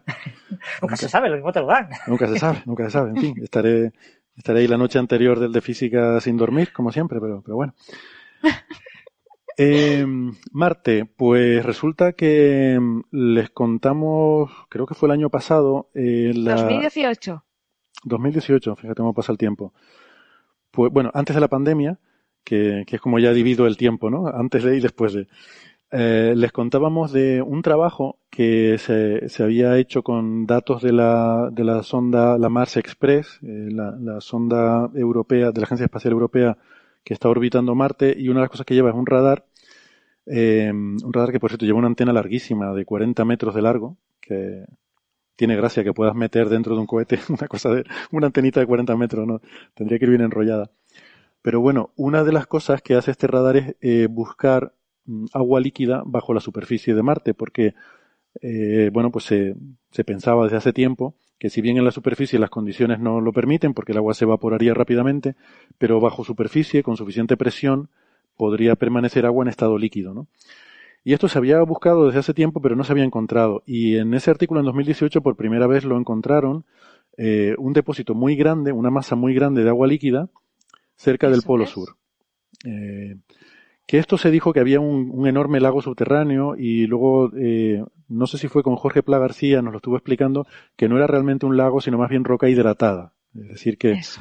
no es algo en lo que tú puedas hacer submarinismo, sino que hay que imaginarlo como pues lodo o quizás rocas en las que hay agua en, metida entre los poros de la roca, ¿no? Y que, mm, y que esto, mm, pues bueno, eh, era algo muy interesante y que habría que seguirlo estudiando. Ahora se acaban de publicar nuevos resultados en Nature Astronomy, que la verdad que lleva una racha de un par de semanas, que están saliendo un montón de papers súper interesantes en Nature Astronomy, y este es uno de ellos, Um, y bueno, no sé si quieren comentarlo, pero es básicamente, creo que es más o menos el mismo grupo que han reanalizado y aportando, metiendo también los datos nuevos y, y dan una visión ahora un poco más detallada de cómo es esa masa de agua, ¿no? Eh, ¿Tú lo eso leíste, es. Sara, este artículo? Sí. Sí, sí, es eso, es. Eh, han cogido siempre, esto corresponde a algo que tenemos que tener muy en cuenta. Siempre es bueno, aunque alguien haya investigado sobre algo, aunque ya hayas publicado, siempre es bueno revisitar eh, los datos y volver a analizarlos. Entonces, ¿qué han hecho? Los datos han analizado datos antiguos, pero desde el punto de vista de cómo se analiza el hielo subterráneo en la Tierra, y los datos nuevos eh, también los han analizado desde ese punto de vista y desde el punto de vista antiguo. O sea, han cogido dos conjuntos de datos, que se han cogido desde 2015 hasta ahora. O sea, mmm, imaginaos la cantidad de datos que hay ahí. Entonces, esto nos permite eh, afinar bastante y eh, ver que efectivamente hay varias zonas ricas en salmueras de perclorato eh, hipersalino. En 2018 se descubrió una y ahora se ha visto que alrededor de esa hay otras tres. Más pequeñitas, que está grandota, y están ahí. Luego hay una zona dudosa, viendo el paper, que parece que es como muy fina y no saben si puede ser errores o tal, entonces a dejar un poquito aparcada. Y esa es lo que han encontrado. En teoría lo que habría son agua muy, muy salina, que por eso está en estado líquido. Y eso por, porque por esa razón no ha podido ni convertirse en hielo ni salir. Esos percloratos, como bien dijo Jorge Pla hace un par de años, en el suelo de Marte, la composición del suelo eh, eh, lo que hace es que va atrapando el agua, atrapa el agua, atrapa el agua. Entonces, ¿qué pasa? Que en las zonas más expuestas al sol, ese agua pues se, se va. Estar expuestos a mucha radiación cósmica, pues no va a aguantar. Pero lo que está cubierto por una capa de hielo que te protege, ahí puedes atrapar y puedes mantener. Entonces eso es, está ahí. Ya está. Uh -huh. Lo cual nos da más indicios de, oye, pon más sondas a orbitar por allí para para ver si cómo es eso, qué hay. El, en este artículo, por primera vez hablan de, creo que por primera vez, porque no recuerdo que en el anterior lo hicieran, del posible interés astrobiológico. O sea, al final en la discusión, el último parrafito, sí. dicen que esto puede ser interesante desde un punto de vista de que, a ver, en un, en un sitio así, microorganismos terrestres, extremófilos podrían sobrevivir perfectamente y prosperar. Entonces, que quizás sería un sitio interesante para, eh, para explorar en busca de posible vida residual que quedara en Marte, ¿no? De, Hmm. De épocas anteriores en las que el planeta haya sido más benigno.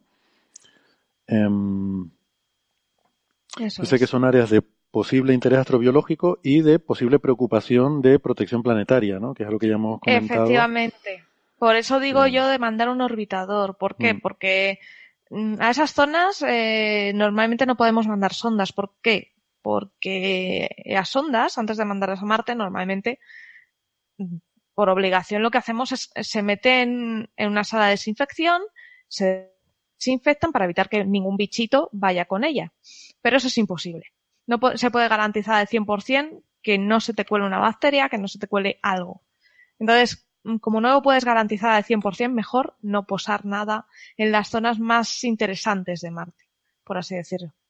Por eso sí que se posan en cráteres, en zonas eh, que puede tienen interés geológico, pero no biológico.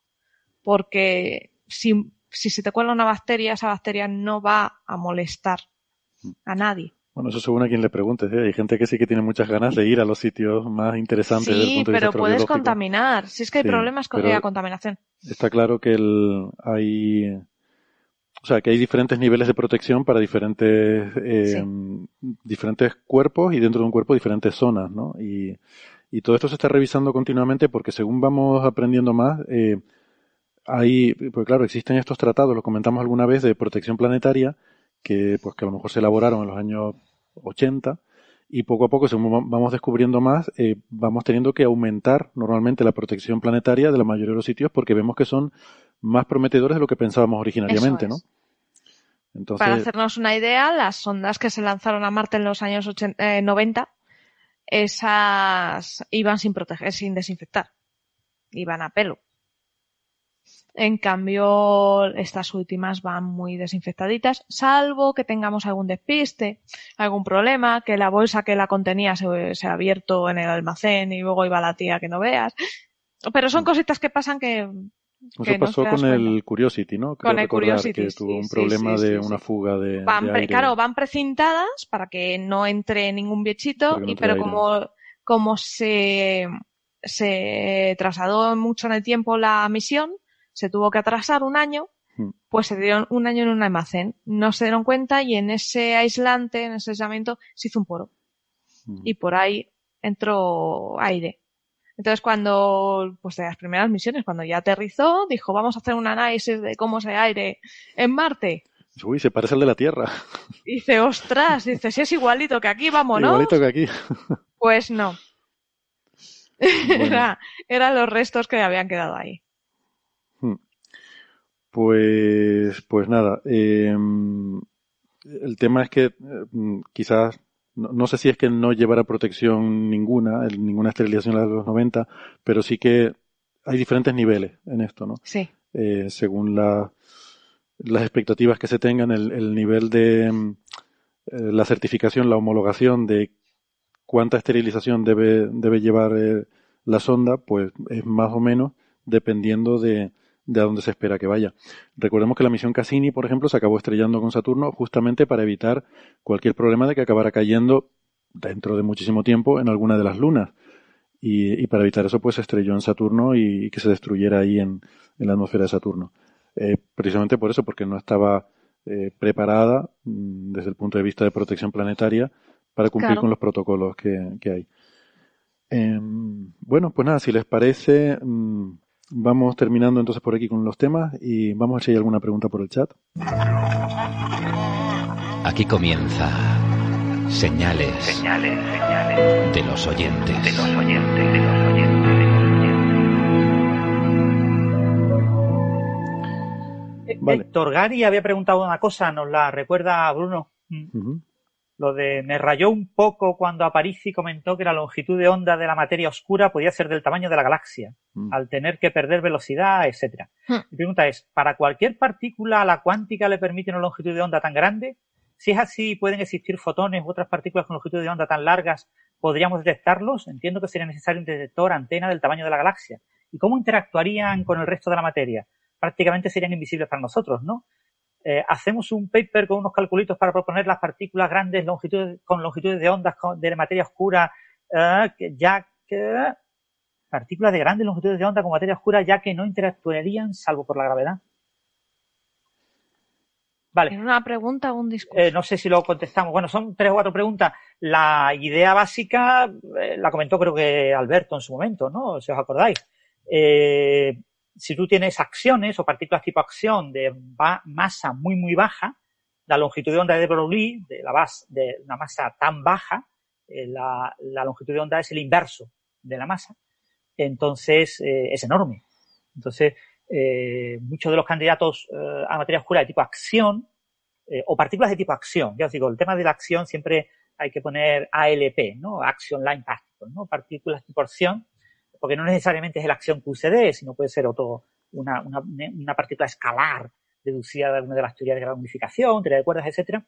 Eh, si esas acciones están en una especie de estado condensado Bose-Einstein, es decir, eh, eh, y por lo tanto pueden dar lugar a, a, una materia oscura fría o aparentar una materia oscura fría que no está asociada a partículas de alta masa, eh, estas acciones pueden tener en ese estado condensado tipo Bose-Einstein una masa ultra baja. Ultra baja es que su longitud de onda puede ser del orden de kiloparsecs. Entonces, eh, perfectamente es una longitud de onda comparable a, una galaxia. Y bueno, eso es posible. Eh, lo pasa es eso, que tienen que tener masas muy pequeñas. Eso no lo podemos hacer con un neutrino, no podemos hacerlo con un electrón. Sí podríamos hacerlo con fotones. O sea, podemos concebir partículas sin masa, fotones, gravitones, los gravitones no sabemos si existen, son hipotéticos. Los fotones eh, podemos ponerlos con una longitud de onda tan grande como queramos. Lo que pasa es que para detectar un fotón de esa longitud requiere una antena de tamaño comparable. No te digo el tamaño de la galaxia, pero 10 veces menos que la galaxia, o así, ¿no? Eh, y claro, es un tamaño demasiado grande, ¿no? Mm. Pero en principio esas partículas nadie niega que existan, es decir, pueden perfectamente existir fotones con esa longitud de onda. Vale, eh, pues no sé, ¿hay alguna más? Por ejemplo, Daniel Caballero pregunta eh, que cuando hablamos de galaxias, ¿qué es el gran atractor y de qué está compuesto? Y esto, bueno, tiene que ver con estructuras cosmológicas, ¿no? Que cuando vemos cómo están distribuidas las galaxias por el universo, pues no están así homogéneamente repartidas, sino que se han ido acumulando por el hecho de que la gravedad hace que donde quiera que haya un grumito más denso, pues atrae más hacia él o a lo que está alrededor, eso hace que donde hay grumitos más densos se va concentrando en materia y se va vaciando todo lo que hay a los alrededores. Entonces eso hace que la, materia se concentre en, zonas de más densidad y a su alrededor queden vacíos. Eh, por eso, desde que comenzó el universo hasta ahora, se han formado estructuras que, mm, tal como funciona este proceso, acaban dando lugar una especie de filamentos y una especie de telaraña en tres dimensiones. Y entonces las zonas, los nodos de esos filamentos son sitios donde hay más densidad de materia y, lo que ocurre es que al haber más densidad de materia atrae más a lo que hay a su alrededor. Entonces el gran atractor es simplemente una sobredensidad en nuestro universo local, digamos, en, en la, la, región del cosmos donde nosotros estamos, pero a nivel muy grande, mucho más grande que galaxias y que cúmulos de galaxias, em, que donde existe por una parte existe una mayor densidad y por otra parte detrás nuestro existe una infradensidad. Entonces las dos cosas, igual que eh, en este juego los sitios donde hay más densidad de materia actúa atrayendo a los demás, los sitios donde hay menos densidad actúan como si fuera una repulsión, que no es una repulsión de verdad, es un efecto de que donde hay una densidad neta, pues eh, media, en promedio, donde haya menos densidad, pues ese espacio como que tiende a vaciarse, porque al haber menos se tira de todos los demás puntos donde hay más densidad y parece que hay como una especie de repulsión, ¿no? Eh, es como si, eh, de, una forma efectiva, es como si fuera una especie de antigravedad desde los sitios menos densos. Entonces, la materia fluye eh, siguiendo ese gradiente mm, desde donde los sitios donde hay menos densidad a donde hay más densidad. Entonces, es simplemente eso, ¿no? El gran atractor es eh, la zona a la cual convergen eh, muchos flujos de materia en, nuestro, en nuestra vecindad cosmológica, pero que estamos hablando de escalas mayores que cúmulos de galaxias. ¿vale? Sí, Eh, yo recomiendo a los oyentes que busquen por internet imágenes de la Niaquea, ¿no? Del gran supercúmulo dinámico al que pertenecemos nosotros y que vean lo que es el gran atractor, que es un trocito súper pequeño de la Niaquea. O sea, la- el, gran atractor se descubrió a mediados de los 80, en 1986, por ahí, y, y era de las primeras grandes estructuras que descubríamos, pero después hemos descubierto muchísimas otras, tanto grandes vacíos como grandes eh, sobredensidades, ¿no? Y, pero hoy en día lo más bonito es verlo en el marco de la Niaquea, ¿no? Es decir, nosotros estamos en el cúmulo, en el supercúmulo de Virgo, que forma parte del supercúmulo Laniakea, lo que pasa es que la Laniakea es un supercúmulo dinámico, se está moviendo, ¿no? No está en estado de equilibrio. Y, y cuando se ve lo que es el gran atractor, que es un trocito muy pequeño, pues dice, mira, pues es, eh, parece gran atractor porque cuando se descubrió no, no conocíamos el resto. Pero viendo el resto, pues es una cosa pequeña, ¿no? Aunque es enorme, ¿vale? Estamos hablando de 150 megaparsecs o algo así. ¿no? Bien, eh, no sé, si quieren por ir, por ir terminando, vamos a coger dos más. Em, por ejemplo, una podría ser de Jorge Alcácer. Eh, bueno, no sé si no tienen alguna por ahí que hayan visto que, le... Yo es que estaba yendo un poco por orden de las que había puesto aquí Bruno. Por cierto, gracias de nuevo a Bruno Jiménez, que está siempre ahí al tanto ayudándonos y, también respondiendo algunas preguntas. Y, eh, ¿Por qué dicen que el universo al principio era muy pequeño si hoy día nos llega eh, fondo cósmico de microondas de puntos que estaban separados en aquellos momentos 27.400 millones de años luz? Eh, no, no es que estuvieran separados en aquel momento 27.400 millones de años luz. Esa sería la separación actual entre los puntos desde el que se emitió ese fotón. Vamos a ver. Eh, no, creo que no sería ese número exactamente. O sea, estamos hablando de fotones que llevan 13.800 millones de años viajando por el universo, pero eso no quiere decir que hayan recorrido una distancia de 13.800 millones de años. Han recorrido mucho más porque el universo se ha expandido. El universo se ha expandido aproximadamente un factor 1100 desde el fondo de microondas hasta nuestros días. El fondo, fondo de microondas está a Z, a corrimiento al rojo, algo así como 1000, 1100. Eh, o sea que el universo, cuando se produjo el fondo cósmico de microondas, era un factor 1100 más pequeño de lo que es hoy en día. ¿Vale? Eh, entonces, esos fotones que nos están llegando ahora, pues han recorrido, no, para saber qué distancia han recorrido habría que coger un calculador cosmológico. O sea, habría que poner un modelo de universo para, eh, porque tienes que tener en cuenta cuánto se ha expandido y tal. Y bueno, uno puede ir en internet, hay varios de estos calculadores cosmológicos, pone ahí los datos y te sale la distancia que ha recorrido. Eh, puedes sacar. Eh, Héctor, en el eh, Cosmo Calculator este más famoso, el de Wright, que es astro.ucla.edu, la Sevilla Wright, W-R-I-G-H-T, Cosmocal, uh -huh. eh, poniendo un universo plano, eh, 45.514 millones de años luz. Vale. Que es ese número, esos cuarenta y pico mil millones de años luz que se suelen tomar como radio del universo observable, ¿no? Y, y eso nos da un poco una idea de, de, la distancia que puede haber viajado un fotón que nos llega ahora del, del fondo cósmico de microondas. Claro, eso no, no, sabemos el tamaño del universo, hay que decirlo. Eh, el universo podía ser infinito, no, sabemos. O sea, el universo puede ser infinito ahora, lo cual quiere decir que cuando era mil veces más pequeño también era infinito, ¿vale? Pero era mil veces más pequeño. Eh, nosotros solo podemos hablar del universo observable, que es aquella parte del universo, aquella región que interactúa con nosotros. Y ese universo observable, que hoy día tiene 45 mil millones de años luz de, de radio, al final de la inflación, pues medía del orden de un metro cúbico. Un poco más grande, un poco más pequeño, pero de ese orden. Ese era el tamaño al final de inflación, o sea, lo que digamos, lo, cuando decimos el Big Bang, nos referimos un poco a eso, ese sería el tamaño del universo eh, al principio de, de, nuestra física conocida, eh, del universo observable. Y ese metro cúbico o dos metros cúbicos o lo que se quiera, se ha hinchado hasta hoy en día esos 45 mil millones de años luz que decía Francis, de, de radio. Mm. Y la última, quizás había visto otra por aquí, eh, que no sé, eh, podría haber, eh, ah bueno, mira, pregunta Cristina Hernández, que también es una, eh, una oyente habitual y participante habitual en el chat, nos preguntaba si al expandirse el universo, eh, ah, Ay, no, perdona. Al bueno, expandirse el universo, un fotón no, no, no, no, no, perdona, no es esa. Se puede tener una partícula, es que se me, se me había ido. Se puede tener una partícula con una longitud de onda mayor que el diámetro del horizonte del universo. Eh, uh, esta es hasta metafísica.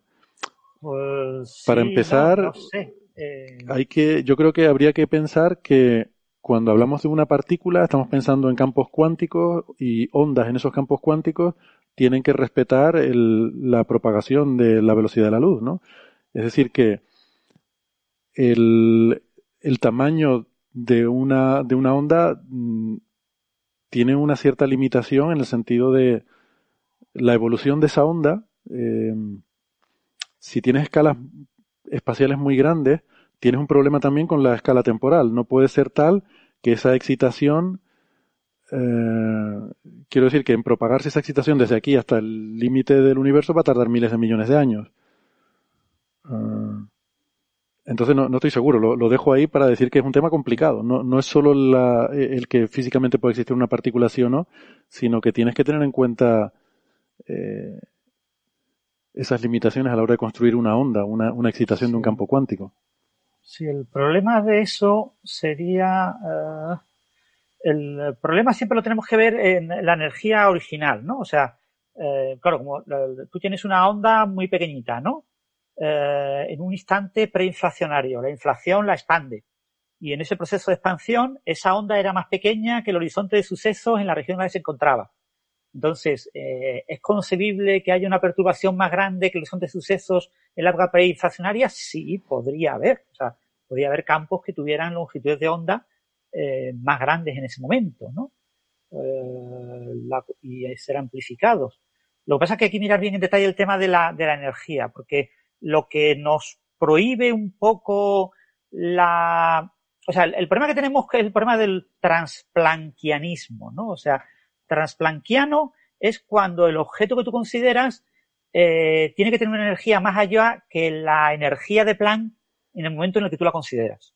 Entonces, lo que habría que calcular, yo ahora no, lo sé, no lo sé, no puedo contestar rigurosamente esta pregunta, pero eh, eh, eh, ver si ese fotón que tiene una longitud de onda mayor que el horizonte cosmológico en el momento en el que vive, que una vez que la ah, inflación cósmica lo infle, acabará teniendo un tamaño mayor que el universo observable una vez inflado, que es microscópico, ¿eh? estamos hablando de un universo extremadamente microscópico, pero ya seguiría teniéndolo siempre, eternamente, ese, ese fotón sería siempre más grande que el horizonte, eh, si en el momento preinflacionario tiene que tener una energía transplanquiana o no. Si tiene que tener una energía transplanquiana, hay ciertas ideas que nos dicen que no nos gustan las energías transplanquianas, ¿vale? Nadie lo prohíbe, ¿eh? Nadie prohíbe que la física más allá de la escala de Planck eh, tenga alguna dificultad. ¿no? Podría ser igual que la por debajo de la escala de Planck, pero hay indicios de que eh, en ese, en la, a la escala de Planck la gravedad cuántica domina y entonces el concepto de partícula es poco sostenible. ¿eh? Pero hay que hacer el cálculo. Yo ahora mismo de cabeza no soy capaz de hacer el cálculo eh, para ver si es posible o no es posible. Bueno, pues yo creo que con esto lo podemos ir dejando por hoy y eh, nos citamos entonces de nuevo para la próxima semana. Voy a ver si podemos rescatar algunas de las otras preguntas y responderlas por redes sociales o algo así. Por cierto, la semana pasada, justamente cuando dije que podíamos intentar responder las preguntas luego en diferido, resulta que se perdió el chat de la semana pasada. Tuvimos Ah. un, un problema al editar el, el vídeo, se lió YouTube con el, con el vídeo. eh, estuvo, de hecho, estuvo un par de días que no me dejaba hacerle cambios. Y nada, cuando volvió el chat había desaparecido. Decía que no estaba disponible. Y he estado esperando a ver si con el tiempo volvía a aparecer, pero ya ha pasado una semana y no, Y no hay chat. Así que lo siento. si alguien preguntó algo la semana pasada y tiene mucho interés, pues que lo vuelva, lo vuelva a plantear o nos lo ponga en redes sociales o en la dirección de correo que les recuerdo oyentes arroba eh, señalirruido.com. De todas formas, eso, intentaremos repasar el, el chat del directo de hoy y veremos si podemos seguir respondiendo algunas de las preguntas. Si no, pues lo dicho, la semana que viene nos volveremos a ver por aquí y a ver si hablar de alguno de los novel y a ver si hay cosas interesantes que comentar. ¿Vale? Pues muy bien, muchas gracias Sara, Francis y, y a Nacho también, ha sido un placer tenerlo de vuelta por aquí. Gracias a la gente que vino al museo y a los que han seguido el directo en YouTube y a todos los oyentes en general que hayan conseguido llegar hasta el final del programa. Un abrazo, hasta la semana que viene. Otro. Chao, Mañana. chao. Hasta la semana que viene. Chao.